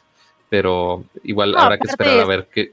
Si no están comprando, o sea, si la gente no está comprando dispositivos, entonces estoy ganando mucho menos. ¿Cuál es la, estrategia que estoy utilizando? Utilizar eh, de componentes más económicos o que me salgan a mejor precio eh, realizarlos, ahí ya tengo un margen de ganancia mayor. ¿Para qué le bajo el precio si con ese margen de ganancia mayor estoy recuperando lo que no estoy recuperando con los dispositivos no vendidos? Una cosa, una cosa que yo les diría es que si Apple decide hacer esta transición a ARM, creo que deben de tener un roadmap de procesadores que claramente tienen la confianza para decir, nos vamos a poner a los chingadazos con Intel ya en i9 y en Xeon y en todo lo que sea necesario. O sea, yo creo que también ahorita estamos evaluando con lo que sabemos y con el tipo de procesadores que tienen y con el con lo que está visible, digamos, en la superficie, ¿no? Este, ¿qué es lo que puede hacer Apple? Como decía Kama, yo rescataría ese comentario sin esas restricciones de eh, espacio, con las ventajas que tiene ARM de calentamiento, de thermal throttling, etcétera y si enfrías un sistema y lo haces a escala y lo estaqueas o vete a saber, yo creo que sí debe tener Apple un master plan que están seguros de que va a funcionar para competir contra lo que esté haciendo Intel en escritorio. Si no lo tuvieran, dudo mucho que harían esa transición completa. Mi único punto de lo que trataba de decir hace rato de que van a coexistir y no va a ser una transición completa, tal vez era más en ese sentido en el que, por lo menos de una forma extendida, sí van a coexistir las dos plataformas por un buen rato. O sea, no pueden matar de la noche a la mañana. Y de hecho, también rescato un comentario aquí que es importante. Tim Cook dijo que hay productos en el pipeline de Apple, de Intel, que todavía no han salido. Entonces. Sí, claro. O sea, es la transición que te decía de los dos años. Pero es la parte, pero es la parte que yo digo, Pato, que también me deja dudando de si es una transición ya de ya nos vamos y no regresamos. O es una transición que puede ser, insisto, que tal vez en ciertos dispositivos no se haga. Por eso digo que tengo mis dudas. A lo mejor si te venden una iMac con ARM y hace todo el sentido y va a tener un buen procesamiento, pero, pero ya cuando hablas de Xeon y de Mac Pro o de una iMac Pro, que también son Xeones, posiblemente van a decir, eso lo dejamos todavía con Intel y si tenemos que aguantar cinco años o más, Sochi's Life, güey. Sí, pues es, justamente, es justo lo que, lo que dije hace rato. Los dispositivos de entrada que no necesitan más poder que lo que puede hacer, por ejemplo, un iPad Pro que tiene una 12Z Bionic, ok, puede suplir un procesador que tiene una MacBook Air, le pones ese mismo chip y funciona de maravilla, no hay problema. Pero justo en los de alto desempeño, pues Apple todavía no tiene hechos esos, chips. No sé si ya los tiene diseñados, si, ya lo, si todavía no los fabrican, no sé en qué proceso estén, pero todavía no tienen eso bajado, ese balón 100% bajado para realmente ponerse al tiro con Intel. Entonces, esos productos que vienen en el pipeline, te puedo jurar que esas eh, computadoras con Intel van a ser de gama alta, van a ser más actualizaciones de la, de la MacBook Pro, se hace de 13, 15, las la iMac Pro que igual ya tiene algo de tiempo, o igual aunque sea una iMac, quizá no Pro, pero que igual tenga un procesador más poderoso, eh, esos van a ser esos modelos. No vamos a ver dispositivos de entrada con procesadores Intel, ambos por el desempeño, que ya está muy a la par con, con los procesadores que ya tenemos de iOS y de iPad. Entonces no tiene sentido usar Intel y aparte que volvemos al, al, tema del precio. Entonces, sí, nada más vamos a ver Intel en equipos de gama alta. De acuerdo con esa, con esa opinión. Y por eso digo que es una transición híbrida que quién sabe cuánto dure. No lo sé. Ahí sí yo no tengo la certeza de decir que va a durar dos años en desktop, no creo, güey. Creo que ni siquiera ellos la tienen. Posiblemente, posiblemente, o sí, o tal vez sí, y tal vez ya saben que no van a ser dos años y están diciendo esto va a tardar cinco años en que estemos en ese nivel. No lo sé, o tienen un master plan y tal vez todo esto que estamos diciendo cambia radicalmente y su siguiente versión de Mac Pro es un pinche monstruo que tiene el el doble de performance que una Mac Pro actual y costara la mitad de precio, güey, sería un mega deal para cualquier persona, ¿no? No lo sé. Ahí sí y, en la siguiente y en la siguiente versión revelan que el Apple Park en realidad es, es, un, es una nave ovni este, y lleva a volar y demás, ah. y que eso va a revelar el siguiente diseño de las nuevas Macs. No sabemos qué va a pasar en el futuro, eso es lo que sabemos por ahora, eso es lo que nos especulamos con, por ahora con los anuncios de hoy, con los procesadores que tenemos hoy en día, pero básicamente esos fueron los grandes anuncios de hoy. Sí nos deja con una gran duda este último anuncio de las computadoras ARM, eh, considerando que solamente tenemos de referencia de hardware esta enclosure de la Mac Mini con el A12Z Bionic. Ah, pues es un que, Exacto, es un dev kit, o sea, eso realmente como hardware en sí no nos da mucha referencia, y pues nada más el anuncio que a finales de este año sí vamos a tener una computadora con este ecosistema, con esta arquitectura. Eh, y habrá que ver, estoy, estoy casi 95% seguro que va a ser una MacBook eh, o MacBook Air, de, o sea, MacBook de entrada. Ya el, nombre que quieran me da igual, la verdad. Este, pero siento que va a ir hacia ese lado eh, y ya después habrá que ver hacia dónde lo empuja. Totalmente. Pues creo que con eso cubrimos ya todo eh, lo importante de lo que se anunció el día de hoy. No creo que se nos haya escapado ningún detalle. Oh, yo quería platicar de esta función donde seleccionas un sitio y te saca la receta de cocina en automático, pero nadie dijo nada. eso fue de Safari, ¿no? Sí. una de las mil mejoras de Safari que están en todas las plataformas, pero que, then again, ¿quién usa Safari? Cama. ¿Quién? Cama. O sea, imagínense el robotito de Rick and Morty. Tu trabajo en la vida es descargar Chrome. Ya, that's it. La única, razón, la única razón por la cual de verdad no logro hacer el cambio completo a Safari y, dejo, y no dejo de usar Chrome es por las extensiones. Esa es la realidad. O sea, si yo la verdad se supone que, las, extensiones no puedo vivir en Chrome cama, Y la verdad es que Safari con todo y todo, pues las extensiones están bien pinchurrientas o no hay suficientes. Oye, pero ya puedes poner tu imagen de fondo, personalizada. Ya salgo. o sea, imagínate en qué punto estoy en la vida. Jamás, jamás pensaba que iba a decir esto. Si cambio, si tengo que cambiar de Chrome, es más probable que cambie a Edge que a Safari, güey. A ese punto de la historia estamos.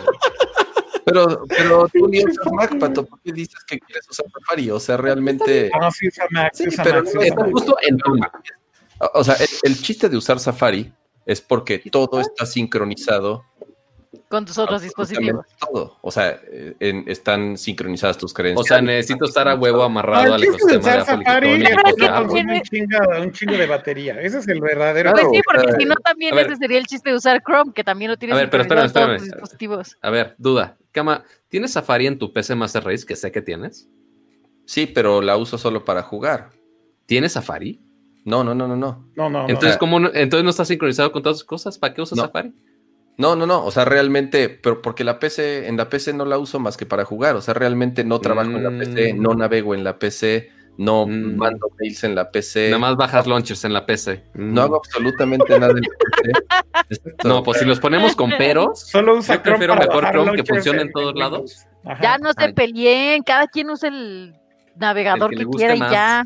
Yo creo que eh, igual se nos pasó mencionar algo importante de Safari y es algo que Apple cada año. Sigues echando porras a Safari, ya está. es, el, tema de seguridad. Stop, stop, es, stop. Es que sí está bueno el tema de seguridad. Güey, yo te puedo defender en todo menos en Safari, cama. O sea, tú vas solo, güey. Vas solo, güey. No, vas solo, güey. Es que realmente con Safari puedo hacer perfectamente todo lo que podría hacer en Chrome. O sea, realmente Chrome no tiene nada que no pueda hacer en Safari. No, no. Solo es, obvio. más lento y más pesado. Entonces, este, ahí sí, como tal, ¿qué te puedo decir? En Safari, insisto, tengo todo sincronizado, mis contraseñas sincronizadas, mis favoritos sincronizados, tal cual. Cama, yo tengo otros amigos que también usan Safari, yo los respeto, yo no tengo nada contra yo los respeto. No, pues es que Suena plática que estaríamos, suena plática que estaríamos en temas de LGBT o de inclusión o algo así. Ya le están aplicando a, a Kama la de que con Safari no puedes ni usar el portal del SAT. ¿Cómo pagas tus impuestos, Kama? Tengo un contador que lo hace, no tengo que Es la vida que elegí. Ya Hashtag yo soy jefe. Don, don, Burgués a decir que él no se mete a esos sitios mugrosos, güey. Ah, muy bien. Dios mío. Oigan, eh, creo que es hora de decir los avisos parroquiales, Pato, y ir cerrando ya esto porque, porque ya llevamos dos horas 40 minutos, creo que ya cubrimos todo, así que hay que cerrar el changar.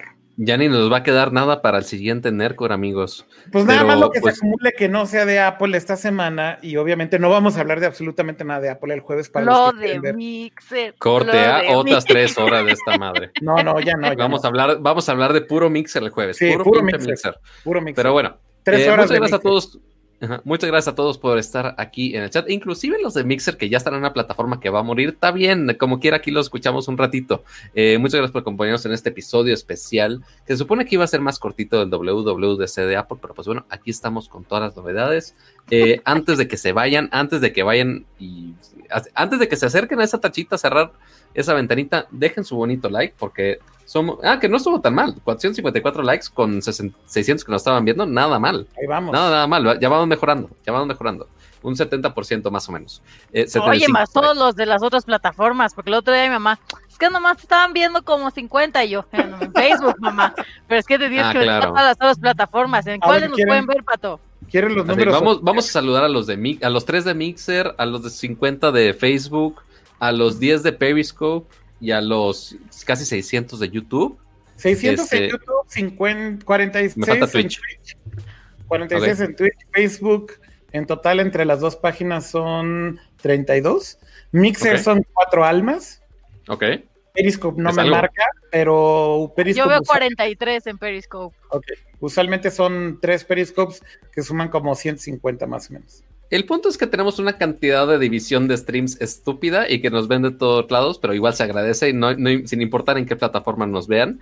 Eh, recuerden, el siguiente jueves va a ser horario regular a las 9 de la noche, que considerando la Kira Time es como 9, 15, 9 y media por ahí, pero estén muy atentos ahí en Twitter y en nuestras redes sociales que vamos a estar ahí anunciando el directo. Si tienen alguna nota, eh, alguna noticia que vean y que quieren que la comentemos aquí en vivo, no duden en mandárnosla por medio de Twitter o la red, o sea que donde más les guste acosarnos, eh, más que bienvenidos a esas notas.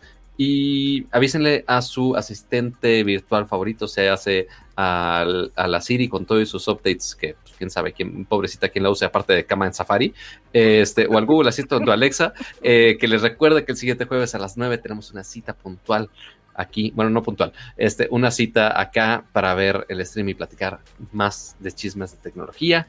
Eh, muchas gracias a todos los que, todos los hosts que sí estuvieron hoy aguantando vara todavía en otro stream. Espero que les haya gustado este nuevo Te voy a hacer viejito, Pato, para que ya te relajes. No, no, no, ni, le toques porque se me cae más el pelo. Este, si de por sí ya no tengo. No, bueno, este, muchas gracias, Dani, por estar aquí otra vez, por discutir de todos estos temas de Apple, que yo sé que que, ni te, emocionan tanto, pero igual aquí estamos. Es que mira, yo ya mejor, mm, porque luego hasta me sale lo hater aquí, entonces después de las 11 me sale lo hater, entonces hoy me contuve, hoy estoy orgullosa de mí. Por eso le digo a Kira que haga los streams más temprano, pero no quiere, se nos enoja la señora. Pero bueno, este, gracias Kama por acompañarnos a compartir nuestro fanboyismo por Safari. Vamos, mamá. Así ya callado, frustrado, lo siento, Cama. una teacher de Safari la próxima, el próximo episodio. Es el navegador que elegí. Es el navegador que, elegí. Ese es el nuevo hashtag de hoy. Hoy no te inventaste ningún hashtag así polémico, este, Cama. No manches, ¿cómo no? no, no, no, ya lo hubieran puesto en el chat. ¿Cuál? Salió el de, es el fapeo que elegí. Claro. Sí, sí salió. No, pero, ese, pero, ese no fue, pero ese no se lo inventó él. Ese no, fue no, no, Bueno, bueno. Por ahí lo de los calcetines me trolearon un poco y ya. igual va a ir en alguna camiseta con algún diseño de Taz, güey, y de Looney Tunes, una madre así, güey. Dani, ¿qué, ¿qué, quieres agregar antes de terminar? Igual tú, Kama, ¿qué quieres agregar antes de terminar? No, como siempre, gracias a los que nos acompañaron en, en el stream, gracias a los que participaron en el chat. Nos vemos el próximo jueves y saludos. Sí es, y gracias por aguantarnos. Y no importa qué navegador usen, aquí son bienvenidos. Miren, aquí no discriminamos de entre ni raza, ni edad, ni color de cabello, ni, navegador que usen, ni si se ponen calcetines para dormir, tampoco, todos tranquilos. Nos vemos el jueves. Y gracias a todos, la verdad es que hoy aprendí bastante porque sí era como eh, un poco no neófita, pero sí estaba un poco alejada de, todo este tema de Apple, pero hoy me sirvió para actualizarme, entonces gracias. Muy bien, Dani, eso me encanta también. Pues gracias a todos los que están conectados todavía, saludos a todos en el chat. No va a haber after porque ya duró mucho esto, así que cuídense mucho. Ya creo que perfeccionamos lo del audio, lo bueno es que encontramos cuál fue la causa del problema del audio y lo puse por ahí en el chat, así que seguramente el próximo episodio va a fallar menos el audio de Pato, que ya descubrimos que era lo del RTX Voice o RTX Audio. Eh, tristemente, pues. ¿Qué leíste, Dani? Cuéntanos el chiste, por favor. ¿Qué pasó? Es que hicieron Safari Lives Matter. No, Dios mío. No quiero hacer chistes de eso. Yo tampoco, no debería de reírme. Pero la neta sí está cagado. Safari Lives Matter. Ese es el hashtag de hoy de, de cama. Dios mío. Bueno. Ay. Cuídense mucho. Descansen. Adiós. Descansen. Nos vemos de jueves. Bye.